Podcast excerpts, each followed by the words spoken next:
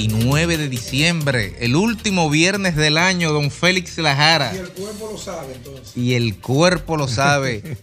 y también lo sabe el doctor Ricardo Nieves, que está con nosotros aquí. Gracias, Jovine.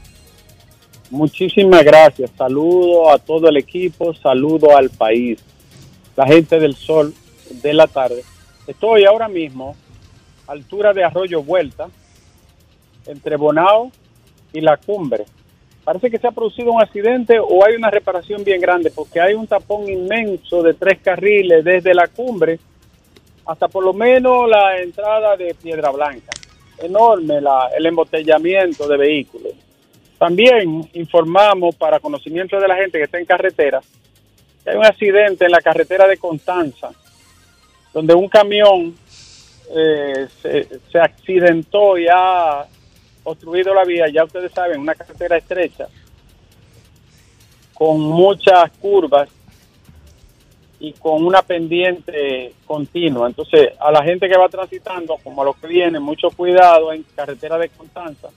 En la autopista Duarte, repito, altura de Arroyo Vuelta, entre la cumbre y Piedra Blanca, hay una cantidad de vehículos incontables, sobre todo vehículos pesados que bajan los viernes. Con mucho cuidado la gente que maneja por esta zona tan riesgosa. Bueno, la noticia del día es de acuerdo y la declaratoria de culpabilidad del narcodiputado del PRM, Miguel Gutiérrez. Este hombre, este hombre traficó y lavó dinero del 2014 al 2020, impunemente, alegremente. Eh, siempre me pregunto dónde estaban los organismos de, de seguridad, los organismos de inteligencia, y dónde estaba la justicia penal que este señor construyó un emporio delictivo. Le cuento que hay una información segura, fidedigna, de que tiene miles y miles de apartamentos en Santiago y en zona del Cibao. ¿Dónde estaban los que debían de, de enterarse? Bueno, en connivencia y complicidad. ¿A quién le dio dinero? ¿A cuántas personas? ¿A cuántos candidatos? ¿A quién financió? ¿Cómo, ¿Cómo corrió el dinero de este señor sin ser descubierto? Esa máquina de lavado que montó ahí. El acuerdo le evita un proceso largo y traumático y la posibilidad de enfrentarse a una condena que oscilaría dentro de 10 años a una cadena perpetua. Eh, él devolverá bienes, inmuebles, muebles, prendas, joyas muy caras, vehículos de lujo y dinero en efectivo. No se conoce la la completud, no se conoce la integridad entera del, del acuerdo, pero se sabe que al declararse culpable eh, es una negociación tácita a la que ha llegado mediante el mecanismo que en Estados Unidos se denomina plea bargain o justicia acordada o negociada. Bueno, más noticias, Alejandro. El tapón sigue siendo inmenso aquí. La autopista Duarte, la peligrosa autopista Duarte. Y a propósito de que está siendo sometida a una ampliación, que es obligatoria porque la autopista ya no, no, no puede manejar el número de vehículos que transita diariamente en esta zona del Cibao, la capital. Otra noticia, señores, Abel Martínez, Abel visita a Ariel Santiago, brinda en la cuesta para que el 2024 encuentre a República Dominicana con un gobierno que piense en gente de trabajo. Venezuela repliega tropas en ejercicios militares por amenaza de un buque británico en Guyana. Qué barbaridad. Este- Eso me acuerda el capítulo a mí de la de, Argentina, de aquella guerra sin sentido a, a que llevaron ese pueblo y esa, esa nación tratando de mantener el poder. se parece mucho. Señor, el canal de la vigilia será completado con sistema de bombeo y dique porque los agricultores de la zona de Dajabón dicen que le perjudicaría seriamente la ampliación que realizan los haitianos en el canal que construyen sobre el río Masacre. Eh, tengo más. Tengo más, Alejandro. Del Franco no se presentan desde la Procuraduría, su abogado habló hoy en el sol de la mañana. Y parece que es un caso enmarañado, ¿no? Debe de tener de todo. No estoy diciendo que haya culpabilidad plena o responsabilidad total, pero parece que hay de todo un poco. Sería bueno conocer eh, la realidad de este caso que pone en riesgo la carrera de un talentosísimo jugador de béisbol. Alejandro, hay más en el sol eh, de la tarde y es que tenemos el Tribunal Superior Electoral ha emitido una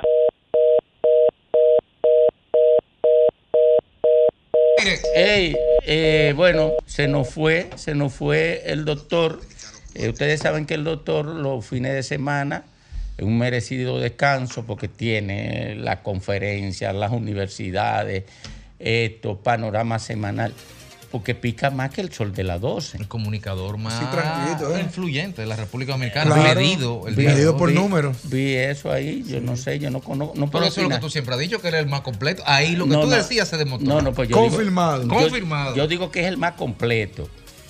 El más completo comunicador Y de la República. estadística también, La ahí se Ahora, di- investigación. ahora dice, vi la medición que es el más influyente también. Sí. Porque yo, yo no había hecho mediciones en términos del más influyente, pero sí tengo eh, más de tres décadas conociendo el periodismo nacional y, y sostengo que Ricardo de la Cruz Nieves es el comunicador más completo de este país.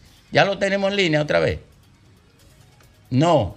Ah, pero ustedes están boicoteando el programa. Eso es chateando con Ay, Félix, ya chateando con di- Félix, míralo Ay, ya Sí, lo dijo es. Ricardo que... Es que tú eh, sabes que yo soy amigo de, yo soy amigo de, de, de, de, Felinova. de Felinova. de- tú. Pero, Claro. pero, Alejandro no. es. Y Alejandro amigo también. Alejandro también. Ale- Somos amigos de Felinova. ¿Tuviste la canasta que Felinova Eh. le envió a Alejandro? Sí, Sí. sabrosa. Sí, sí, Ay, pero bien. Grande, Grande. grande, grande, la. No, lo que pasa es que Felinova es un tipo espléndido. A él y a Sí. Ricardo Nieves. A los El limitado, porque nada más se la envió a Alejandro. dos. No, y a- pero espléndido. No, no, no, pero también a Ricardo. Lo que pasa es que Ricardo se le escondió. No, la de Ah, Ricardo, la de Ricardo llegan al baúl solamente. Oye, Ricardo se le escondió, pero yo, a mí que no se me va ninguna, yo lo conozco a todos ustedes, incluyendo el que tengo aquí al lado. 30 años tú tienes en esa vaina. Más de 30 años. Oye, más que Trujillo en este país tiene. Coño, Fafa, pero tú no puedes dejar de meterme en los pies cuando yo estoy caminando. Eh, Fafa, pero yo- ¿qué- ¿y qué voy yo a hacer contigo, por Dios? Domingo, pero Fafa vino con la mano vacía hoy viernes. No, no, eh, él trajo una funda. Trajo una funda. Trajo una Yo la dejé funda. allí. Viernes víspera del año nuevo y Fafa vino con la mano vacía. Oye, Bueno, trajo una funda ahí, pero él lo va a cancelar. No, con no, más no, fe, no. entonces No, vamos a lo traer va a cancelar porque lo que él trae está prohibido entrar Si a aquí. Fafa no lo cancelaron en BTV, no lo van a cancelar aquí. Oye, pero si no lo cancelaron en la o- victoria o, cuando ¿Tú no te recuerdas domingo con, con- con- con- cuando vino a Navarro? Ah, sí, sí, sí, no, no, sí, no, ya, sí. ya. Oye, Domingo, si a Fafa de- no lo cancelaron en la victoria durante que tuvo cinco años preso. Vámonos, continuamos con don Ricardo Nieves. Adelante.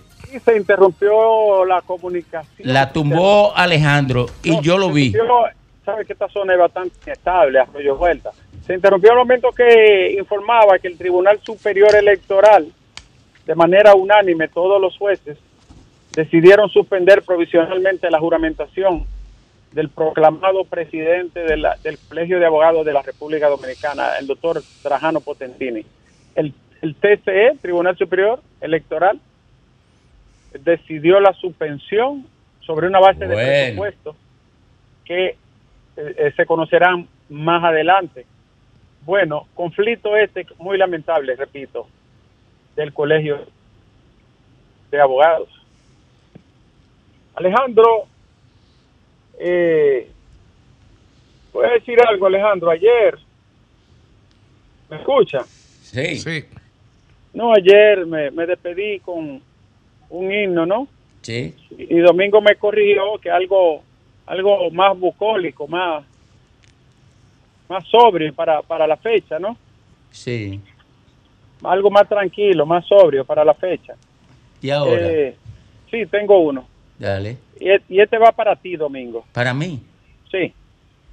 Especialmente para ti. Amémonos de corazón, no de labios ni de oídos. Ey. Para cuando Cristo no venga, ¿no? para cuando Cristo venga, nos encuentre preparado.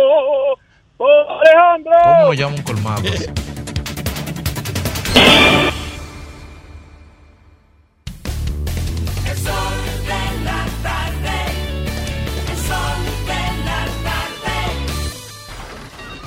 Comunícate 809 540 165 1833 610 1065 desde los Estados Unidos. Sol 106.5, la más interactiva.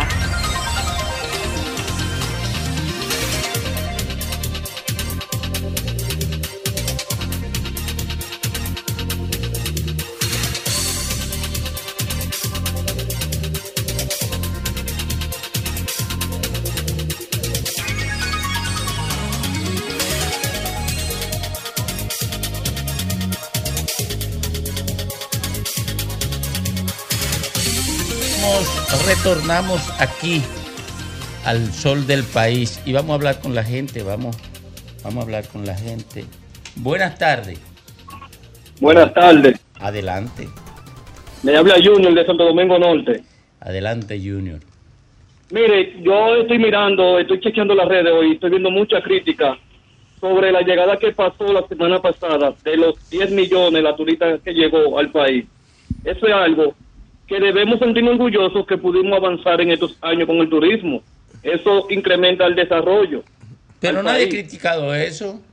Sí, estoy mirando las redes como otro punto que acabo de leer. ¿Qué dice? ¿Qué dice? están- ¿Qué dice? Están difamando la encuesta que salió del 58.2% del presidente Luis, Abinader. Dicen que es una encuesta manipulada. Ah, pero la encuesta es una cosa y, la, y, y el crecimiento del turismo es otro. Exacto, pero lo, se lo están hallando mal la oposición, se lo halla todo mal siempre. Ah, bueno, lo eso bueno que hace, lo que lo bueno que hace un presidente debemos resaltarlo lo bueno, porque es un orgullo para nosotros como dominicanos. Dele, lo malo, de- dele. sí tenemos que, que criticarlo, pero no lo bueno.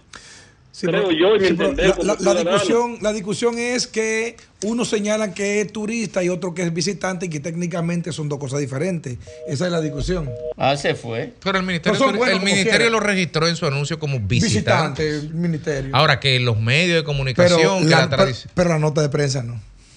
La nota de prensa oficial del ministerio. ahora, Porque la imagen dice oye, otra cosa. ahora, visitantes o turistas es un logro. Es un logro como quiera. Y- Pa- pa- y- Domingo, visitantes o turistas para mí son gastantes. Son gente que vienen aquí a gastar Sí. dinero. Podemos discutir cuánto.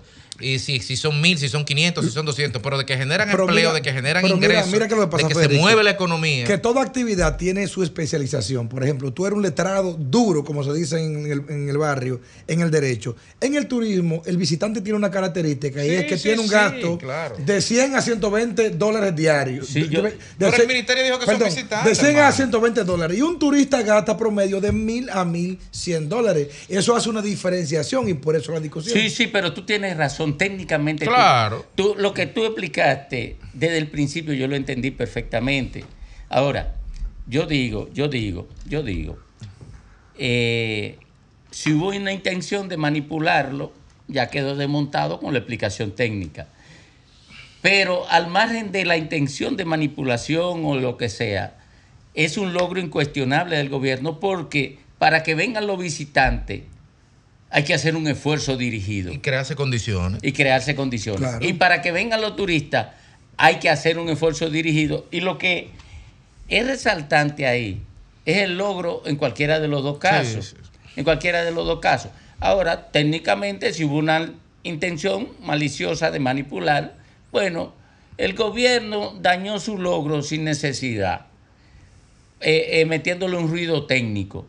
Pero de cualquier manera es incuestionable el éxito del gobierno. Hay dos cosas que no se le pueden escatimar a este gobierno.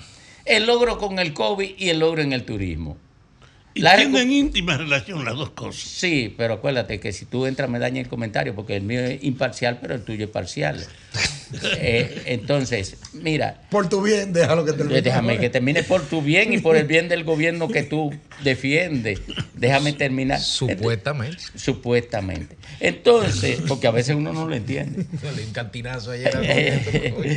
Entonces, yo digo que, que no se le puede castimar. De hecho, mira, Leonel hizo una, manif- una, eh, eh, una declaración muy inteligente a reconocer el éxito del gobierno en el turismo. ¿Por qué? Porque entonces eso hace creíble sus críticas. Claro. Oye, el, eh, eh, yo pienso que es una pérdida de tiempo, con todo el respeto que me merece mi compañero Félix Lajara, que no me estoy refiriendo a él. Y yo no lastimo a mi compañero. Oye, está demasiado decente, oye, domingo. No. Vámonos, que con este no se puede.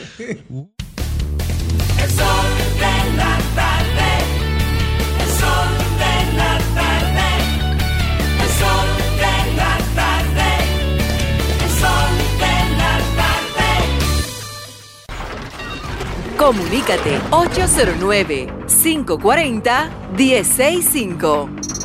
1-833-610-1065 desde los Estados Unidos. Sol 106.5, la más interactiva. Sol 106.5. Seguimos, seguimos con la gente después del boicot de Fafa Tavera, después de la interrupción de Fafa Tavera. Reitero mi solicitud formal de que a este señor lo saquen de aquí, que es enemigo, de, es más, es un hombre que parece que lo mandó la Casa Vieja a boicotear este programa. Buenas tardes. Adelante. Sí, buenas tardes, Domingo. Buenas tardes. Baje el volumen de radio, por favor, mi querido. Ah, bien, gracias. Domingo, usted sabe que, bueno, primeramente déjame dar un saludo a los, a todos ustedes del equipo. Gracias. Desde aquí de Puerto, de Puerto Plata. Adelante, mi querido. Domingo, ¿usted cree que yo he querido comunicarme con el sol de la mañana por este mismo número y no he podido? Bueno, ahí hay una gente que lo está boicoteando a usted y a varios de allá. Yo tengo la información y ya se la pasé a la administración. Ah, bueno. Lo están boicoteando. Ellos están boicoteando a alguna gente. Ah, bueno, bueno, de todo modo, gra- gra- gracias, pero ese es el mismo número, ¿verdad? Con eso puede llamar al Sí, sol de la mañana. claro que sí, claro que sí. Wow, está bien, Domingo, está bien. Llame, llame, que ya está, la administración está advertida de que están boicoteando algunas llamadas. Ah, bueno, pues está bien, pues de todo modo, muchas gracias, ¿eh? Gracias a usted, buenas tardes. Buen día, Domingo. Adelante. Sí, adelante. Buenas tardes, perdón. Para desearle a cada uno de ustedes que pasen una, un muy buen, feliz año junto a su familia, de muchas bendiciones, amor, paz y de, de que tengan tranquilidad espiritual. Ay, sí, y que, y que eso es- sigan, y que sigan con esa coherencia eh, que manejan en la comunicación. La Y- tranquilidad espiritual, déjesela solito a Fafa. y soli- Que me tienes felicita- eh, eh, Domingo, felicitar, Ajá. como siempre, a Eduardo San Lobatón, porque Ok. ha sido reconocido. Incluso los Estados Unidos acaban de hacer un comunicado. Reconociendo la gran labor de aduanas y el gobierno. Así que Felicítelo de felicidades mi todos. parte también, de mi parte. Muy bien, muy bien. A- un abrazo. Al amigo Graimer, Yayo quiero, San Graimer. Eh, llega a las cuatro y media. Eh, Sí, ahí. sí, llámalo después de las cuatro y media. Ah, bien. Un abrazo, amigo. bien. Buenas tardes. Adelante. Sí, buenas tardes. Buenas tardes. El domingo, el parámetro que tomaron para calcular el- los 10 millones fue el mismo parámetro que viene de las pasadas administraciones. Y Sí. era el siguiente. Visitantes que fueran a pernoctar más de una noche por lo menos en el país. Sí, Que fueran a dormir por lo menos una noche en el país. sí. Ese es el parámetro. Y segundo, el comentario de la reina ayer, Ivonne Ferrera, hablando sobre la candidatura, la candidatura a senador y, y, el- y, y- y- la negación que le dieron a Faride. Eso fue muy bien explicado por ti, inclusive lo que ha, lo que ha sucedido, si se revisa tu comentario, era con una claridad meridiana, acertarte. Ahí parece que están los vecinos metidos por el medio en esa candidatura. Muchas gracias. Muchas gracias a usted. Buenas tardes. Fafa, te están, te están velando, mira allí como te están notando todo lo que tú haces. Te están filmando. Eh, eh, si tú no te comportas, es para afuera que va. Ya me lo dijo Ricardo. Buenas tardes. Buenas tardes. Adelante usted. Buenas tardes, Domingo, y felicidades para todos. Domingo, mi última llamada, Osiri Beltrán del municipio Puñal. Puñal Domingo. adelante. Dos cosas. Aquí la gente se quedó con el moño hecho, no yo, porque yo soy calvo, por los pasos de peatones y pasos a desnivel en la autopista Duarte. No lo hicieron. No Hay lo una hicieron. compañía que se llama Consorcio Las Américas, que ganó la licitación, pero nada más pusieron los letreros. Y ya el Oh. año se va en tres días y no han hecho nada. Y no creo que hayan hecho, y van a hacer nada. Otra Oh. cosa, otra cosa. ¿Qué pasó con el huevo de la semana? ¿No sobrevivió el año? No, porque me lo estaban manipulando con términos en, en, en- en el orden electoral. Entonces, eh, lo, que, lo que decidió la administración fue... ¿Fue la administración? Sí. Ok, la administración del sol. De Hubieran hablado conmigo, yo tengo una incubadora aquí. Oye, no. solucionar ese problema. Lo retomamos después de mayo. Sí, pero Porque vamos a incluir- me- lo, de. Lo, lo denaturalizaron, eh, lo querían, querían usarlo para tirarle ese huevo uno a lo otro entre, entre el gobierno y la oposición. Entonces capturaban la vaina y lo denaturalizaron. Porque eso tenía, tenía- tenía, un, tenía un propósito de fiscalización social para que la Ah. gente sancionara la conducta inapropiada de los funcionarios. Pero después entonces querían usarlo como, como pantalla electoral y para proteger el medio eh, lo dejamos, lo pusimos a cesar hasta mayo. ¿De acuerdo? Vamos, vamos a creerle Eh, eso. Tenga felicidades en No, el año no, que me viene. lo, Mucho éxito. o me lo querían, me lo querían manipular. Pero yo tengo una incubadora aquí, no importa. Yo pongo hasta el lado de avetruz ahí adentro. Guárdelo hasta mayo, lo sacamos en mayo. Está bien. Oh, oh, oh, sí, está bien. Sí, a después, después de las todos. elecciones, después de las elecciones. Todos de avetruz. Sí, sí, después de las elecciones. Ok. Buenas tardes. Adelante. Sí, buenas. Bienvenida, adelante. Feliz año Gracias. a todos. A todos. Y al administrador de esa empresa, chulísimo. Y a mí también. No, no quiero nada con ustedes. Vamos, 20 pero años. entonces no es a todos por eso mismo, no es a Pues, todos, pues, y a algunos entonces. Yo no quiero saber esa gente. Mira, Domingo, Ey. diciendo yo, el señor que está tra- tras la reja, el señor que está preso, que se lo llevaron, senador, diputado, qué sé yo. El diputado, el diputado de que ustedes. cante y diga quién fue que le dio los cuarzos, porque ahora se lo quieren pegar a Binader y el PLD con él metido ahí eh, eh, todos esos años, ¿verdad? Que Ay, cante y diga quién es todo. Ay, Y no se otra sonen eso, cosa, tienen eso así mejor. Creo, creo que Potentini cayó en un gancho. Se ti- le tiraron el gancho y él cayó. Potentini. Buenas tardes. Adelante. Eh, baje, baje, tardes, baje el volumen de radio para que no bajé, se confunda.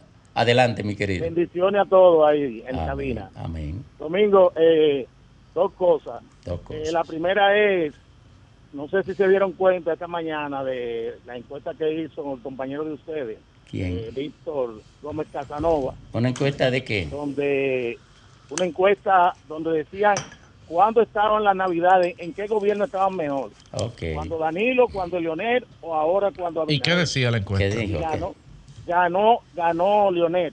Y ya que estamos reconociendo el otro punto, que estamos reconociendo La que celebró este Jesucristo gobierno, fueron buenas. las cosas buenas. Sí. Ajá. Sí, adelante. Siga, siga, siga. Ya que estamos reconociendo los logros de este gobierno, hay dos logros que no se mencionan, que es lo corrupto que han salido de este gobierno, en pleno gobierno. Pero eso no es un logro, es una derrota. Y el gobierno que ha tenido más préstamos que ha cogido. Pero eso no es un logro, eso es una derrota. Es que ironía que está usando. Oye, no, no, no, no, no, no. La, gente no entiende la no ironía. habla. No, no, no, pero Pero es que eso no es un logro porque estamos hablando de logro. Eso no es un logro. O usted se siente... De esa encuesta. Espérese, espérese. Vamos a conversar, vamos a conversar decentemente. ¿O usted cree que una cosa mala es un logro? Porque si usted cree que las cosas malas son logros, usted anda descarrilado. Usted anda Hay descarrilado. personas, oye, ok, Domingo, pero usted sabe más que nadie. No lo digo por usted, pero ahí mismo, ahí mismo, hay comunicadores que solo hablan de lo malo del gobierno pasado y de este gobierno no dicen nada. Ah, aquí hay de todo. Mire, este es un equipo variopinto. Un, oye, este es un equipo variopinto que, que de pensamiento diverso y todo el mundo expresa con absoluta libertad lo que piensa. Porque este espacio pretende ser una especie de fotografía o de réplica de la sociedad. Y nosotros, aquí, aquí, aquí, al, al tolerar la idea contraria del otro, queremos enviarle a la sociedad un ejemplo de convivencia en la diversidad. Yo sé que eso es muy complejo y muy difícil porque lo primero que la gente quiere tragarse al otro, al que piensa distinto a él. Y no quiere que...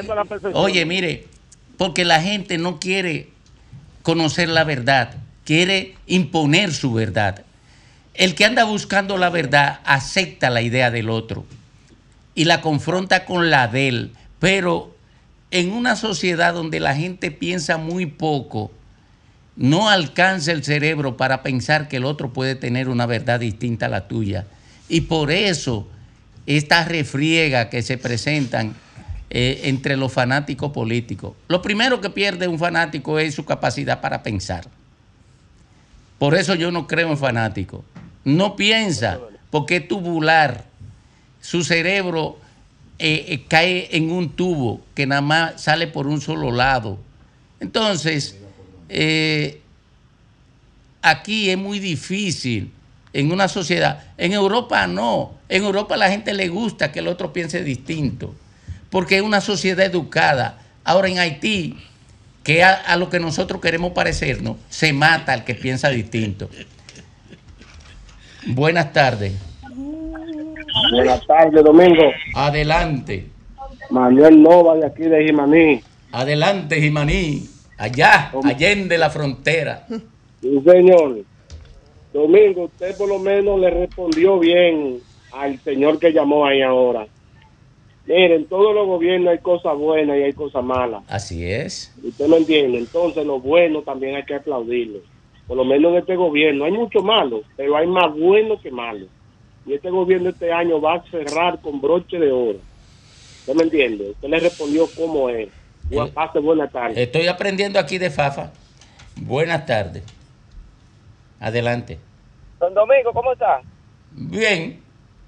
Mire, el señor dice que vamos a hacer en broche de oro, pero yo soy un padre de familia, tengo tres muchachos, no gano mal. Y no me queda un peso ni siquiera para yo comprar, qué sé yo, algo que me guste. Pues no va a cerrar con broche de oro para usted, Entonces, es verdad. Espérese, espérese, espérese.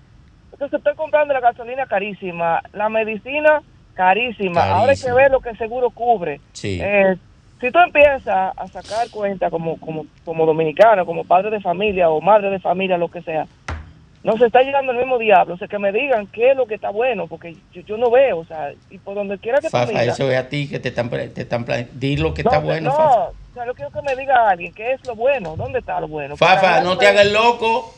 Mira, Eh, no una tarjeta, no cojo una tarjeta porque realmente no la necesito, pero entonces trabajo y no me dan los cuartos. Me da menos que antes, o sea, yo no tengo, yo tengo tres años que no puedo darme unas vacaciones porque no me dan los cuartos. Pero, O pero sea, ¿qué tú, eres un crítico. Dice que está estrecho de recibir beneficios y entonces dice que rechaza la tarjeta. Porque No, a ti no, lo que no, te complace no, es poder criticar. Discúlpeme. No, yo no necesito la tarjeta porque yo me fajo a guayar la yuca para ganarme mi dinero. Pero te está quejando de lo que recibe. Que no puedo comprarme. Pero se puede quejar, porque nada, quejarse es legal, es democrático. Pero que antes le daban, Fafa, es que, Fafa, es que antes le daban los cuartos y ahora no le No dan. le dan. O sea, quiero saber qué hago- ¿qué hago yo? O sea, yo quiero votar, o sea, imagínate que yo quisiera votar por Luis. Yo quisiera que Luis se quede. O sea, lo que quiero es estabilidad para mi país. Pero a mí, los cuartos no me bello. rinden, no me rinden. O sea, ¿qué hago? Y como yo, hay muchísimas. Votar en contra, entonces. Votar en contra. No te lleves de Félix. Votar en contra. Oye, ¿y tú crees ¿Dónde cualquiera de los otros? Vota en contra.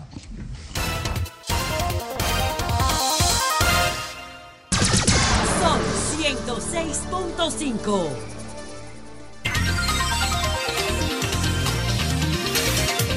Bueno, son las 3, 8 minutos.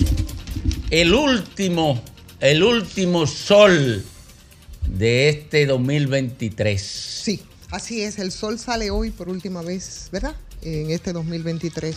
Y durante todo ese 2023, en medio de ese balance que pre- pretendemos hacer sobre qué cosas podemos ponderar, sobre qué cosas quejarnos, sobre qué cosas nos dejaron lección, pero sobre todo en términos de los ciudadanos y las ciudadanas, eh, ¿cuáles fueron los problemas de la colectividad que más han preocupado? Y las encuestas, incluso en este año que ha sido un año preelectoral con sus particularidades, la gente se ha quejado. De hecho, se viene quejando desde hace mucho tiempo, pero lo hizo también este año sobre el tema de la, de la, de la seguridad ciudadana, el tema de la criminalidad, el tema de la En delincuencia. el top 3. Es así, en el top 3 y eso es, y eso es importante. Permanentemente. Es importante, Federico.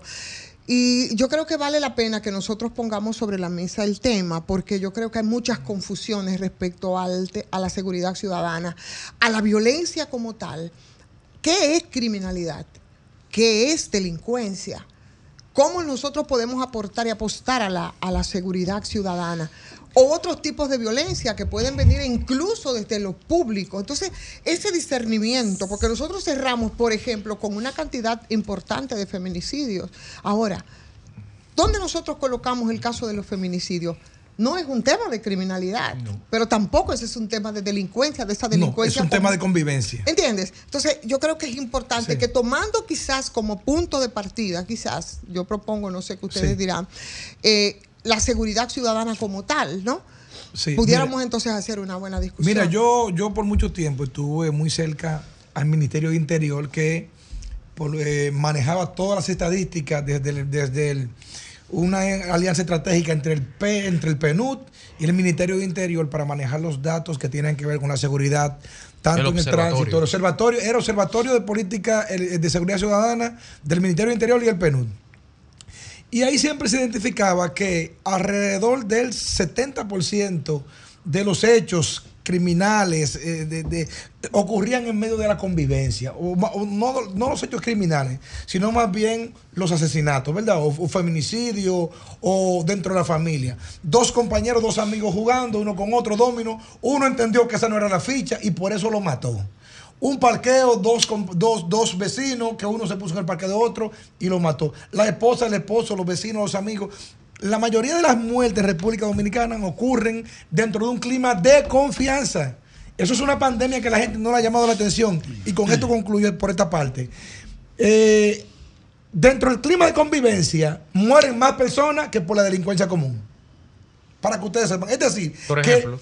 sí, bueno, que eh, eh, dos amigos que están jugando domino mueren más en ese esquema que atracados en una vía pública. Exacto, eso es lo que se llama la violencia social. Está la violencia criminal, que puede ser cri- criminalidad organizada o criminalidad individual. Es decir, un tipo que sale a atracar es, un, es, es violencia eh, criminal, pero es individual. Ahora, si es una organización criminal para el delito, entonces entran otros componentes. Pero ciertamente los números que arrojan las estadísticas de heridas o muertes está en el tema de la violencia social. Y es que la sociedad dominicana, que no era así antes, se ha venido desvirtuando y se han perdido las conexiones eh, sociales entre comunitarios, por decirlo de alguna manera. Aunque puede llegar un individuo que no es de un residencial, coge un parqueo que, que le pertenece a alguien y el, el dueño de ese parqueo llega y genera una situación que, ¿Y se puede, ter- que puede terminar en muerte. Es violencia, violencia social, pero entre dos gente que no se conocen. O sea, hay varias formas diferentes de cómo se produce la violencia. No, no, este pero la mayoría es cuando se conocen en convivencia, que Sí, dice la sí, estadística. sí, sí, sí. Pero por al final de cuentas es como la- también una cosa es la discusión teórica, eh, que incluso las discusiones teóricas se sostienen en modelos teóricos de escuelas diferentes y a veces las discusiones se quedan en lo semántico o en lo conceptual. Pero si vamos de lo general a lo particular, de lo general a lo específico, a, lo que el ciudadano le impacta, en lo que el gobierno, en lo que el ministerio, en lo que el Estado dominicano explica, de, clasifica eh, y establece los tipos de violencia. La pregunta es, ¿cómo, se, cómo percibe la gente? ¿Cómo le afecta en su intimidad eh, lo que, sin importar la etiqueta, sea la violencia? Cuando una persona sale de un barrio para caminar a la estación del metro o para coger un motor que lo lleve a la estación del metro o a un autobús, el riesgo que esa persona puede percibir que le puede ocurrir algo a, es, a él, en definitiva es el punto de partida para la definición de violencia. Y a veces, por eso, eh, cuando el ministerio, y no me refiero ni siquiera a esta administración, es una discusión que tiene 20 años dándose del observatorio, eh, Ujú. Félix, cuando desde el Estado Dominicano se plantean estadísticas y se dice, no, la criminalidad está bajando porque tanto por 100 mil, no, la violencia va bajando porque tanto robo por 100 mil. El tema es que hay un- son dos lenguajes diferentes, el lenguaje técnico, institucional, estatal, que choca frontalmente con lo que la gente percibe, que como no lo han educado, que es lo que tú quieres hacer con este ejercicio, que no le han dicho la diferencia, la gente no sabe dividir y segregar. Mira, ustedes están hablando chino, pero aquí hay violencia. Por ejemplo, porque la gente dice, bueno, pero es que nosotros no podemos con la violencia. Bueno, no podemos con la violencia cuando salimos, por ejemplo, a la calle, cuando salimos a manejar, cuando la el problema educativo que tenemos pendiente se nos impone. Y cuando un tipo por no pararse 10 segundos te choca y después vienes ahí el cruce de palabras y eso genera violencia. O la violencia que te vulnera cuando tú sales y entonces te encuentras con un delincuente de esos comunes que te, que te violenta porque te roba. O Señor, el caso, y, y- es penoso, a mí me la cera el alba si quiere hacer la referencia a esto, porque entonces estamos en la violencia sobre la violencia que parece social, pero que también parece de- del Estado por la ausencia de política. Lo que pasó, por ejemplo, en el día de ayer con el caso de la señora del- de, 75 años y su hijo que supuestamente intentaba violarla, pero que al final no fue así, pero que entonces cayó en manos de violentos conscientes que terminó muerto. No, pero espérate, yo creo Entonces, que, yo ahí creo tú que no ves muchos bien. tipos de violencia, tú sabes, Gray, por ahí Sí. mi inquietud. No, para ver si, si, si La violencia del deberíamos, Estado es la no, de deberíamos, de- deberíamos buscar la información. O tenemos un diputado que por allá te admite que él estaba generando violencia a través de los negocios del bajo mundo, precisamente, y que impacta a todo. Eso también es violencia. Hoy pudiéramos inclusive localizar a Pesqueira. Que, bueno, ya Pesqueira no está ahí, ¿verdad? ¿Quién es que está ahí? No, no. No me acuerdo quién está ahí ahora. Pero bueno, el tema Iván, es... Iván está. Iván Mato. Bueno, pero el tema es que yo no estoy seguro si fue la turba o si fue en el destacamento ya apresado, que lo mataron. A una paliza. Fue en el Ese- ese en el Fue en el- destacamento. Fue en el destacamento, Ivonne. La Claro, autoridad. Fue en el destacamento, Ivonne. La auto- Claro. y, y creo que fue viol- violentado sexualmente, según creo Sí, que vi en una de las, sí, sí, de las sí. publicaciones. O sea, es tan aberrante el intento, porque dice el expertise médico que esa señora finalmente no fue violada. No lo fue. No fue violada, pero se aseguró que fue violada y entonces lo, lo apresan y en el destacamento lo matan de una paliza y creo que fue violentado Le sexualmente introducen también. incluso un, un palo por sus Óyeme. por sus Pero, pero miren, Óyeme. escuchándolo, yo estoy claro en que hay que hacer una caracterización de las formas de violencia. Hay una violencia hija de la banda y de los grupos dedicados como una práctica corriente de acumulación de recursos que es notable en el país. Los bandidos, los que se organizan, la corrupción entera que propicia violencia en función de beneficiarse particularmente o de expandir un sentimiento. Entonces, hay una fuente de violencia hija de la actividad delictiva. Pero hay una violencia hija, como ustedes dicen, de la degradación de las relaciones humanas, que aquí ha tomado fuerza. Y hay una violencia producida por las instancias públicas. Mira, yo te- Aquí hay tres fuentes de violencia que hay que tomarlas en cuenta, porque que a esta altura del juego, un agente de la policía recurra a su bacana frente a un infeliz, o que un capitán organice con su propio recurso usar la institución para una cuestión personal que no tiene que ver con sus funciones. Son cosas que están ahí. Las tres áreas han crecido en el país. Yo no sé cuál es superior, pero no quiero Y mira- y mira que pasemos por alto el hecho de que hay esa triple manifestación La de la violencia. Antes de ir contigo, decir, por ejemplo, dígame si no es violencia el hecho de que ahora no se haga una expertise, no se haga una autopsia para determinar cómo fue, cómo murió ese señor, por ejemplo. Eso también es violencia. Lo que tengo es violencia que lo implica la, debilidad de nuestras Lo instituciones. que tengo, lo que tengo es unas imagen- una, una imagen de soporte justamente para el tema que estamos conversando, que nos gustaría que Henry la ponga. Miren, ese triángulo de la violencia es el triángulo que el, el famoso filósofo y sociólogo Jono- noruego Jono- Jonathan Galtung o Hartung, como ustedes le quieran llamar, que es uno de los especialistas que conoce y ha filosofado sobre, más sobre el tema de la seguridad desde el punto de vista eh, eh, sociológico, ¿verdad? Y él, él- él- identifica tres eh, grandes rubros, en este caso ejes. Dice, número uno, la violencia directa, que es la violencia que todos conocemos, que es una violencia visible, ¿verdad? Donde hay algún tipo de agresión, de, de agresión, ya sea física, verbal o como sea.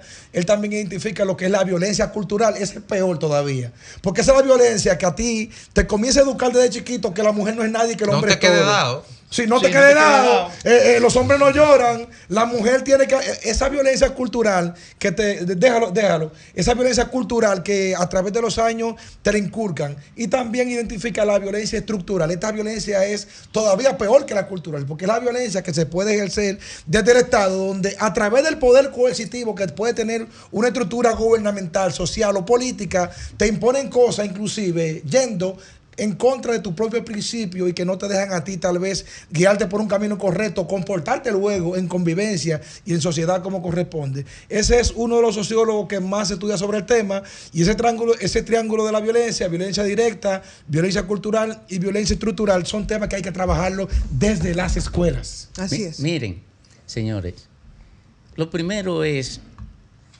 cuando entramos en una discusión de este tipo, saber a qué tipo de violencia nos referimos. Porque hay violencia tan sublime que se ejecuta a través de una mirada. Sí, claro. O sea, por eso, y eso está categorizado, el tipo de violencia. Ahora, aquí, para avanzar a- hacia la violencia que se, al estudio de la violencia que se aplica a través de una mirada o a través de un gesto, hay que primero estudiar la violencia más brutal. ¿Cuál es? La que viene atada a una actitud criminosa, la violencia criminal. La violencia de convivencia, la violencia institucional, son manifestaciones de la violencia más terrible que todas las otras. Entonces tú, para tipificar eso, por ejemplo, ¿cuáles son la- la- las expresiones más violentas? Y a mí, a mí me, seduce esta conclusión.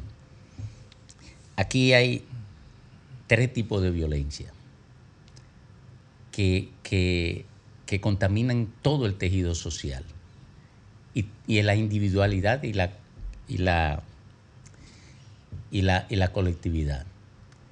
La violencia de convivencia, que hija de dos elementos fundamentales. La falta de educación, la falta de educación para la convivencia, que impide al individuo resolver su conflicto a partir de eh, mecanismos que no lleguen a la exacerbación del ánimo. Porque una sociedad que no se educa, que no se educa para la convivencia, que no se enseña al hombre a razonar, es una sociedad que está condenada a vivir en un alto nivel de convivencia social, a, a un precario nivel de convivencia social, que es lo que ocurre aquí, que la gente se mata en un juego de dominó. En un área para, para, para eh, compartir y entre amigos, porque los dominos se juegan entre amigos por lo general, en el 90% de los casos se juega entre amigos. En una sociedad con unos niveles de precariedad en educación, como lo que tiene República Dominicana, no se puede aspirar a que haya convivencia social. Pero además, tú le sumas a eso el hecho de que en la sociedad dominicana no hay régimen de consecuencia. Debilidad institucional. Tú vas al Ministerio Público a denunciar, una mujer va al, Ministerio Público a denunciar que el marido la está amenazando. y el Ministerio Público le entrega una orden de alejamiento a ella. Para que ella se la entregue a él. Oye, para notificarle a él que no se puede acercar a ella. Oye, la institucionalidad. Violencia estru- estructural. Exacto, porque no hay régimen de consecuencia. La, la institucionalidad está al servicio de la promoción de la violencia. Ahora es que, que el Ministerio Público, en el 2023. Mira aquí la carta con la que te voy a meter preso si en me el- vuelve a joder. En el 2023. Eso Porque es lo hay- que dice. ahí hay unas mujeres que, que están en el Ministerio Público sumamente sensibilizadas con el tema de la violencia Mm. contra la mujer. Ahora es que eso tiene visibilidad en este país, pero eso hasta ayer no, no era visible. Sin embargo, ni siquiera le dan tanta importancia a eso, Domingo, a ese trabajo. Yo lo puedo decir incluso hasta por experiencia de mi hija que trabaja y se viven quejando amargamente. Eso no es lo más importante tampoco. Ese grupo de mujeres que sí están sensibilizadas y que ahora se empieza a visibilizar, pero tampoco es lo más importante y ahí se refleja la debilidad de las Eh, pe- instituciones. Pero, pero es que no hay un régimen de, con- de consecuencia. No es que las instituciones no, no, no son débiles. Es que aquí, aquí, aquí en República Dominicana, la institucionalidad llamada régimen de consecuencia, que existe en cualquier parte del mundo civilizado, aquí no existe. Aquí un tigre con cuarto garantiza que no se le aplique la ley. En Estados Unidos que se la tienen que aplicar. Oye, tiene que. Un, un Gutiérrez, el, el PRM lo lleva como candidato. Y lo sabía porque a Fafa se lo dije mil veces en rumba, en las elecciones. Le dije, ese narcotraficante. Le dije todo lo- toda, la, toda la provincia donde el PRM llevaba narcotraficantes. Se lo dije a Fafa. ¿Cómo lo lleva hoy Pero, pero lo lleva ahora. También. Escondido. Sí. Ahí tiene como 8 o 10 narcotraficantes Calladito. como candidato a legisladores. Gente que incluso cumplieron condena como narcotraficantes. Oye, como legislador, el PRM ahora escondido porque no creen en el combate a eso, mentira. Todo es simulación ahí. En el PRM, yo lo digo así con toda responsabilidad, todo es simulación. Están llevando ahí todo, eh, todos los narcotraficantes que ellos han podido pasar por abajo. Y ellos lo saben todito. La dirección del PRM sabe todos esos narcotraficantes a los que yo me refiero. Todo. Igual como lo de Fafa me lo, enfrentaba, Fafa, un héroe nacional, me enfrentaba a mí, en mi cara, cuando yo denunciaba eso, en las elecciones pasadas, en el 20. Un héroe- Porque eso es la cultura del PRD, que ahora se llama PRM. Los otros no. Los otros eh, tratan de cubrir la forma, porque también tienen su alianza con los narcotraficantes y los lavadores. Por eso que tú ves todos esos riferos que llevan los otros también. Entonces- Eso- eso- esos riferos vienen del lavado de, de dinero del narcotráfico. Una cosa tras la Oye, oye, eso, esos riferos, la mayoría, el 90% de los riferos de República Dominicana, de cada 10, 9, construyeron fortuna al. Y algunos com- comenzaron como pequeños vendedores de, droga en Nueva York. Y vinieron aquí, se limpiaron y se dedicaron a lavar dinero en narcotráfico de los mismos vinculados, de los mismos que los suplían a ellos de droga. Y ahora están llenos. El Congreso Nacional está lleno de riferos. Se convirtió, el Congreso Nacional ha devenido a veces en casi yo como si fuera una lavadora por la, por, la, por la denunciarlo cantidad de gente. Ahora, ahora, eh, eso donde lo podemos nosotros, Domingo, eh, Federico, Lajara, Grimer, Fafa, donde nosotros podemos ubicarlo cuando entonces nos ponemos a analizar el tema de la violencia, que la lógica de la gente Bueno, solo la ven, quiero- solo la ven cuando son eh, agredidos por un delincuente común. Te quiero aportar algo a eso, a eso, Ivonne. Mira, nosotros tenemos una violencia acendrada culturalmente en toda la estructura social. Uno de los compañeros dijo ahorita que lo primero que le decía su mamá a uno o su papá era, si te vuelve a dejar dar, soy yo que te voy a dar de nuevo. Tú no te puedes quedar dado. Y si te deja dar, yo te voy a dar encima de eso. Encima de ese tablazo te voy a dar yo. Y cuando usted vaya mañana a la escuela, a mí no me vuelva con el cuento. Rómpele la boca. Di que, que- que te dio. Usted va ahí y, lo, y le va a entrar. No, rómpele la Sí, boca. rómpele que la me- boca. y que me llamen. pa' que te la y que me llamen a mí. Entonces, cuando esa generación completa crecimos con ese, con ese nivel de, de violencia, de, de- de incorporación, de respuesta violenta a, la- a las situaciones de confrontación, cual que sea. Nos mandaban a ser violentos en la cultura pasada de nuestros padres y abuelos y tíos y demás. Esa es la violencia producto de la cultura. Claro, cultural. culturalmente es Sí. metida en, en el ADN nuestro. Entonces. El hombre es el macho de la casa. El hombre es el macho de la casa y el hombre no llora. Reprimiendo una emocionalidad necesaria en las personas. Que el hombre no llora. Entonces, cuando tú ves todo eso desplegado por décadas, repitiéndose constantemente, repitiéndose constantemente, uno nace, uno se recompone un poco porque ha estudiado y ha educado y, y- y sabe y comprendió la fenomenología de la violencia por estudio, por, por- por lectura, por, por- por experiencia, por análisis de datos, pero, no, pero, pero uno no creció para ser pacífico ni para resolver conflictos, ¿no?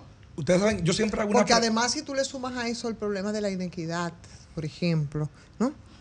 Que también es otro componente. Ustedes mencionaron la mirada ahorita. Una mirada mal. Una mirada. A nosotros en nuestra época. Con una mirada. La mamá de uno, la tía o el papá, le daba una mirada a uno que uno se encogía Una espiritualmente. ojo. Una puerta de ojo. Que uno no solo se iba de donde, que para eso era, para que te fuera de ahí, sino que te encogía emocionalmente. Yo siempre hago una pregunta, Graeme. Yo digo, ¿por qué los pollitos comen maíz? Conversando con amigos.